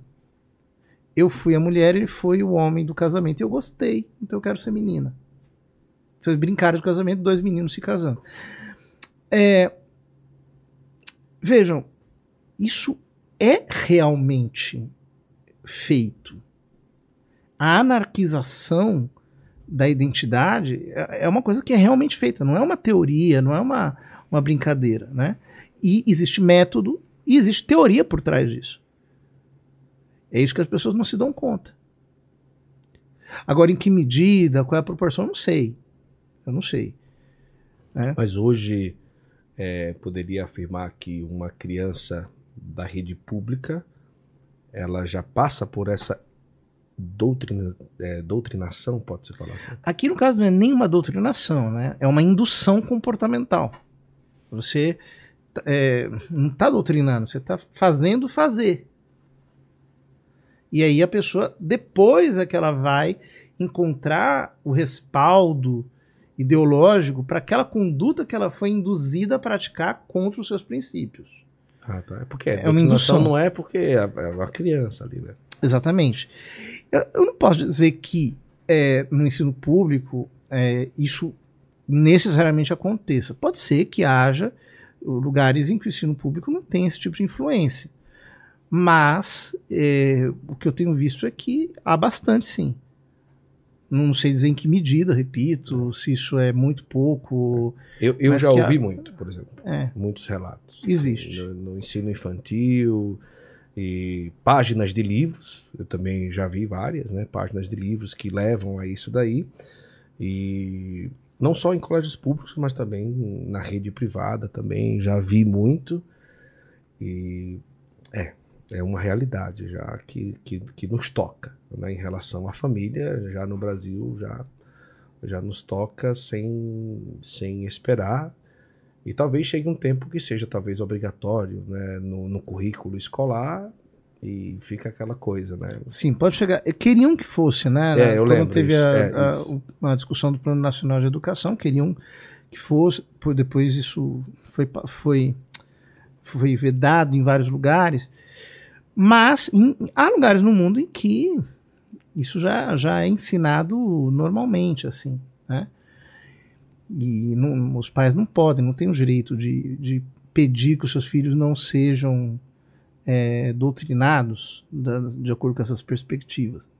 Porque entende-se que é necessário desconstruir a violência, é necessário desconstruir o preconceito. E aí o remédio para isso seria a perspectiva de gênero. Mas eu não concordo com que esse seja o remédio. Porque é- esse é o remédio no sentido de que você expropria todo mundo da identidade. E aí, pronto. Hoje tem uma movimentação do homeschooling. Né? Uhum. Talvez essa, essa grande adesão à possibilidade de homeschooling parte é, dessa possibilidade do filho ser acessar essa questão. Essa é a primeira pergunta. E na opinião do senhor, como que seria para um católico, um cristão, uma pessoa que quer conservar os valores e não deixar essa ideologia chegar até a sua família, a sua casa, qual seria a reação primária que pudesse ter um resultado? Tirar o filho da escola, colocar homeschooling, eh, ensinar o filho em casa, mandar para a escola, qual que seria na opinião do senhor? Bom, eu acho que muitos praticam homeschooling com essa finalidade de, De tirar proteger, é, de de proteger proteger o seu isso. filho. Hoje é um movimento muito grande, né? É um movimento muito Muito grande. Eu sou da opinião que o homeschooling é uma medida última. Tá. Se, se a pessoa não tem o que fazer, né, é, é- é um- é uma medida assim última. Mas o ideal é que a criança é, frequente um colégio, porque ela precisa passar pelo processo de socialização. E isso é importante, que ela não fique é, enclausurada dentro da família. Né? Agora, existem soluções intermediárias. Então, por exemplo, hoje no Brasil há uma grande movimentação de colégios é, católicos confessionais, às vezes não confessionais, mas é, movidos por pais, por que, que querem criar um, um ensino alternativo para os seus filhos. Então, esse movimento que está havendo no Brasil, que é forte e muito bom, na minha opinião, eu acho que ele tende a, a ser mais saudável é, do que o homeschooling puramente dito. Até porque os pais não conseguem ensinar os filhos em todas as disciplinas. Há muito. Quer dizer, você, você é, é, não consegue ser uma escola. É, não tem como. É duro. É difícil. Chega uma idade também que fica ainda mais É. difícil, né? É. E aí você tem vários filhos. Aí você, você tem que. Cada série, as diferentes disciplinas. É difícil, né? E em relação a- a- a- ao Estado e igreja, até onde a, igreja pode definir os dogmas, definir se faz casamento homofe- homoafetivo, ou o Estado pode obrigar, como que tá essa, essa, essa questão? É, essa é outra questão também muito, muito interessante, é a questão do casamento. Exatamente. Né? É, o pessoal inventou um eufemismo chamado casamento igualitário, porque eles dizem que no atual estado de coisas só é, os heterossexuais podem casar. Então, por casamento ser igualitário, deveria ter outras formas de casamento. Isso é uma falácia. Todas as pessoas podem se casar, desde que seja o sexo oposto. Por quê? Porque é, o, a palavra casamento ela tem a ver com acasalamento. Ou seja, é a função sexual. No, no, no casa, o casamento é uma instituição necessariamente binária e necessariamente una. Por quê? Porque é, um homem só pode copular com uma mulher, não com duas ao mesmo tempo. O, o equipamento anatômico é apenas é, é jungível homem e mulher. Hã? Por que eu estou dizendo isso? Porque aqui você tem uma função sexual. O homem copula, a mulher é copulada. Dá para entender? Sim. Ou seja, quando você coloca casamento, por exemplo, entre dois homens, acabou a função sexual. Porque ali tudo é passível de acordo. Duas mulheres, mesma coisa. Acabou a função sexual. Tudo é passível de acordo. Uma vez que acaba a função sexual, você pode casar duas pessoas, três, dez, cinquenta. Você pode chegar numa orgia e dizer: Eu vos declaro casados. Maridos e mulheres. Casados. É, sim. E isso pode suportar essa figura jurídica chamada casamento. O que significa que, se tudo pode ser casamento, nada é casamento. Percebem? Você implodiu o estatuto do casamento e o reduziu a uma ficção jurídica. Qualquer coisa pode ser um casamento. Sem a função sexual, o casamento simplesmente perde o seu lastro objetivo e passa a ser um arranjo aleatório. Né? Isso tem a ver com religião. Percebe que eu não falei de Bíblia, de Deus? Isso Ainda aqui, não, é. Isso aqui não falei. Tá. Isso aqui é um, um- um argumento de razão. Qualquer pessoa sensata pode perceber. Portanto, aí as pessoas perguntam assim: ah, mas e se dois homens se juntam e constroem um patrimônio? Eles não têm direito de, de é, é, construir esse patrimônio junto? Tem. Mas aí a gente mexe nas leis patrimoniais, não nas leis matrimoniais. Cria-se uma sociedade patrimonial que pode ser entre dois irmãos, entre amigos, entre. A partir desse dia constituímos patrimônio juntos e, e assim depois se, se dissolve a sociedade quando se vê. Casamento é coisa séria, no- do ponto de vista do estatuto do casamento em referência ao direito natural. Então, todas essas coisas que estão pro- propondo e querendo forçar, né, utilizando palavras bonitas, na verdade é apenas a implosão das, das instituições que nós temos. Mas o Estado pode forçar a Igreja Católica a realizar uma cerimônia, por exemplo? Não. Em que sentido? Não. Entenda que esse não é um não teórico. Quer Tá. dizer, a igreja nunca vai se amoldar àquilo que o Estado determinar. Ela tem a sua doutrina própria. E num estado normal de coisas, é, deveria se respeitar a liberdade religiosa, a liberdade de expressão, a liberdade de consciência, assim por diante.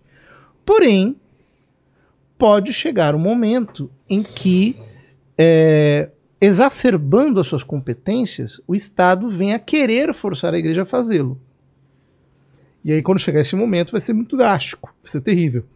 Agora, padre, em relação à Alemanha, já se tem lá bispos que já é, assistiram casamentos é, duas pessoas do mesmo sexo.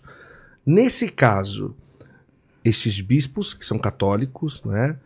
Eles automaticamente são excomungados da igreja ou eles continuam fazendo atos que beiram um cisma entre eles e Roma, no caso? O Papa os advertiu. Certo. Eles, hoje eles continuam sendo bispos católicos. Sim, os advertiu, proibiu que isso tudo fosse feito.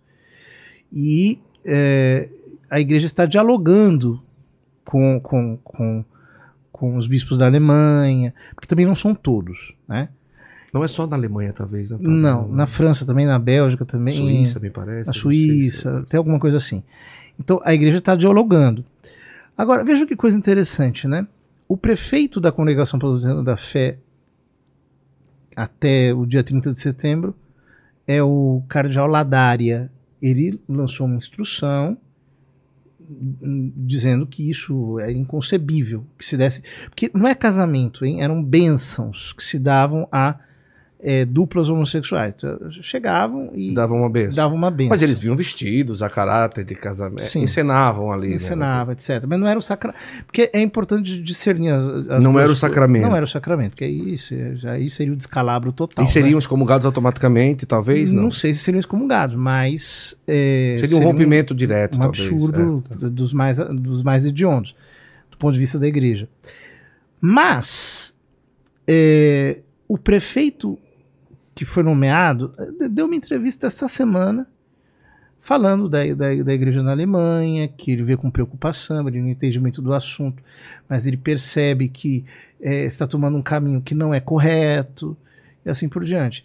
Então, não sei, eu, eu, eu, eu- eu acho que essas coisas tendem a ser controladas depois. Veja que aconteceu algo parecido na época do sino da Amazônia Isso. e depois a coisa naufragou, né? Vamos ver. Nós temos que esperar um pouco. Tem uma pergunta, Paquito? Aqui foi. Foi? E aí, Guto? Eu acho que foi. Fechamos Eu aqui? acho que os nossos neurônios tiveram que trabalhar muito. Poxa! Como fala bem esse padre! É, eu realmente. Eu acho que a gente teve que é, se Cabeça- superar nessa, nesse dia aí, cara. Mas- Exatamente. mas muito bom. É bom ver também um, um- um padre que, tipo, é, fala no- nos conceitos da igreja, mas consegue passear também com firmeza do ponto de vista humano, do ponto de vista racional, né? sociológico, né? Exato. E isso enche os nossos olhos e parabenizar o padre eh, José Eduardo pelo trabalho que tem feito, né? não só aqui, mas em tantos debates. Né? Imagina, você precisa ver o vídeo dele no STF. No STF o pessoal ficava assim, ó. Nossa, ninguém acreditava né? na, na capacidade e tudo. Então, e também convidar o pessoal a conhecer um pouco mais. Com né? certeza. Ele tem feito um trabalho muito bom com os casais, né? É. orientando os casais e, em coisas até é, é, mais pessoais, não é? Tem umas perguntas lá que eu, nossa, que eu bolo de rir com a... Por exemplo. Ah, como, como que foi aquela do... Fala você que eu tô Ah! vergonha. Qual, qual, qual, qual, qual?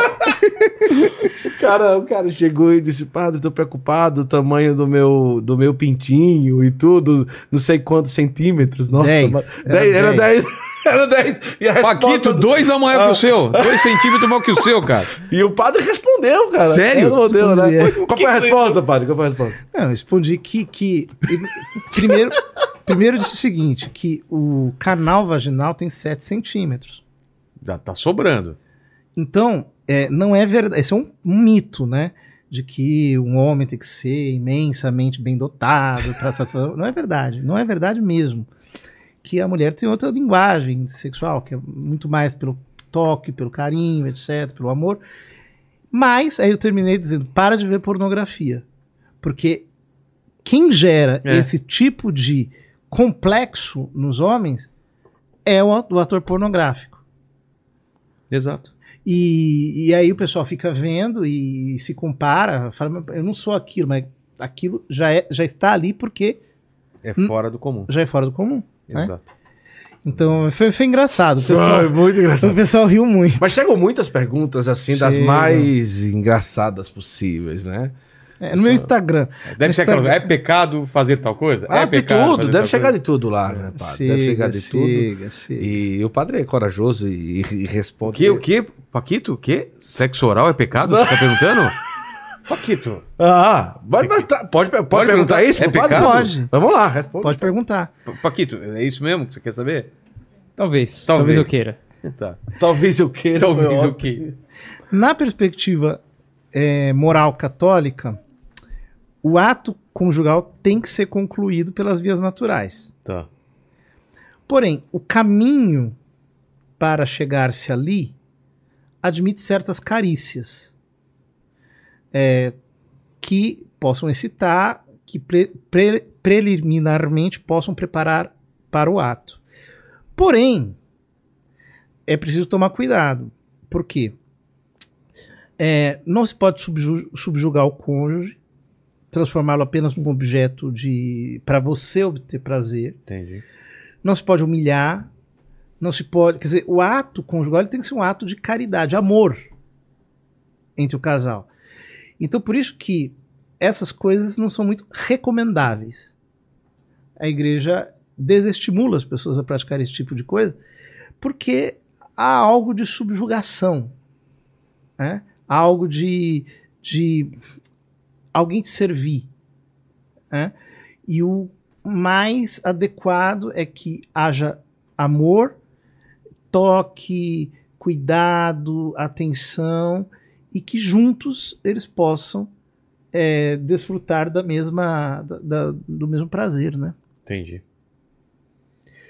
Padre, obrigado demais pelo papo. E eu sempre termino aqui fazendo três perguntas. Contigo não vai ser diferente. Agradecer ao Paquito, a vocês que estão aqui nessa live maravilhosa. Ao Guto, mais uma vez aqui. Não, é, não, não, não, não só a segunda, mas espero que mais vezes ele venha com a gente aqui, acompanhar o podcast e, e abrilhantá-lo. Mas, Padre, a primeira pergunta é, é, Qual foi o momento mais difícil que você passou na vida? Ah, teve várias coisas. Mas assim, por exemplo, um, um momento, eu me lembro que quando eu era, quando eu era jovem, eh, eu, eu trabalhava numa confecção, no, eh, lá no. Como é que é esse lugar aqui em São Paulo? Na, no Bom Retiro. Sei. Eu trabalhei naquilo, eu fui operário daquilo, daquilo ali, né? E, e foi a minha demissão. Eu me senti tão mal quando fui demitido, assim, eu me senti tão. É Então, mesmo? é. Tipo, num... É, foi, foi uma redução de funcionários, etc. Tal, mas aquilo me deixou mal, assim. Eu, eu achei que foi, foi, foi a sensação de ser descartável né, no lugar, né? Só não entendi por que, que o nome é Bom Retiro, né? É. Então, Só que tem uma Nossa, coisa, viu?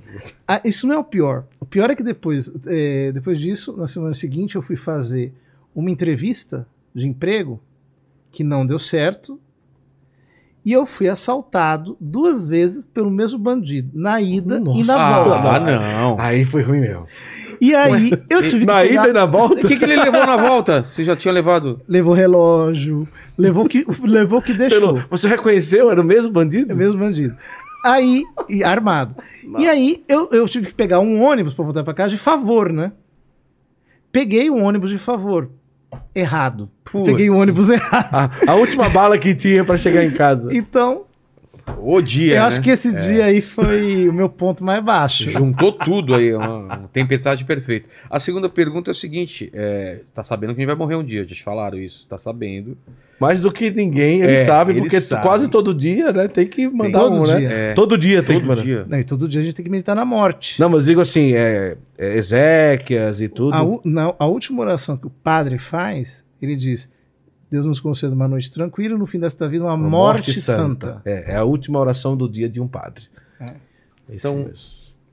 Eu queria dizer que esse vídeo vai ficar além da gente, além da nossa vida aqui, nessa, nesse plano, nessa terra aqui. Então, manda uma mensagem pro futuro, padre, para quem tá assistindo há 300 anos no futuro. Quais, quais seriam suas últimas palavras, seu epitáfio? Eu avisei.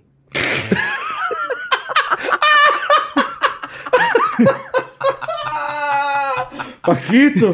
Ah, Paquito! Ei, Paquito! Isso serve pra tanta coisa, né? Eu já fui avisado muitas vezes, é que eu prefiro ignorar. né? ele ignora prontamente, ele sabe que tá ignorando. E a terceira pergunta é se tem alguma dúvida, padre, algum questionamento que você se faz, divide com a gente. Eu tenho muitas dúvidas. É, acho que todo, todo, todo bom filósofo, todo bom pensador tem muitas dúvidas, tem que ter. Né? Que a dúvida move o, o, o intelecto. Mas hoje eu estou com uma dúvida bastante séria. No multiverso, o Superman usa a cueca por cima ou por baixo da calça? Essa dúvida. Essa dúvida que o Paquito, Paquito, levantou realmente. Eu vou ficar com ela. na Nossa, eu vou ficar sem dormir algumas noites aí. Então, né, o pessoal pode até tentar responder nos comentários esse lance da cueca por cima ou por baixo da roupa, né?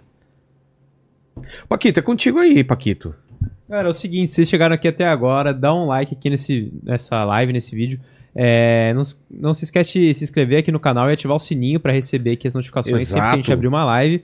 E de se tornar membro também para participar de todas as nossas lives, incluindo essas aqui extremamente especiais. Isso, e o que, que o pessoal escreve nos comentários para provar que chegou até o final desse vídeo? E aí, se você chegou aqui até o final, eu tinha pensado em comentar aí, não é pecado. Só que eu vou pedir pra galera responder a nossa dúvida aí. Responde. Se no. Responde aí. No Cueca- multiverso, é cueca em Isso. cima Cueca por cima ou cueca por ou baixo? por baixo da roupa? É isso? É isso. Padre, eu queria que você ficasse à vontade para mandar uma mensagem para quem tá em casa, às vezes está num momento difícil, um momento de dúvida, momento de separação, momento de, de reatar o casamento, momento de foi mandado embora, como você contou aqui. Fala pro pessoal que tá angustiado em casa, manda uma mensagem pro pessoal, fica à vontade aí. E agradecer mais uma vez pela presença. Muito simples. Todo mal tem fim. Só Deus é infinito. Então, nós nunca devemos desanimar e nem parar o jogo. Todo mal tem fim. Só Deus é infinito. Amém. Obrigado demais, obrigado todo mundo, fiquem com Deus aí, beijo no cotovelo e tchau!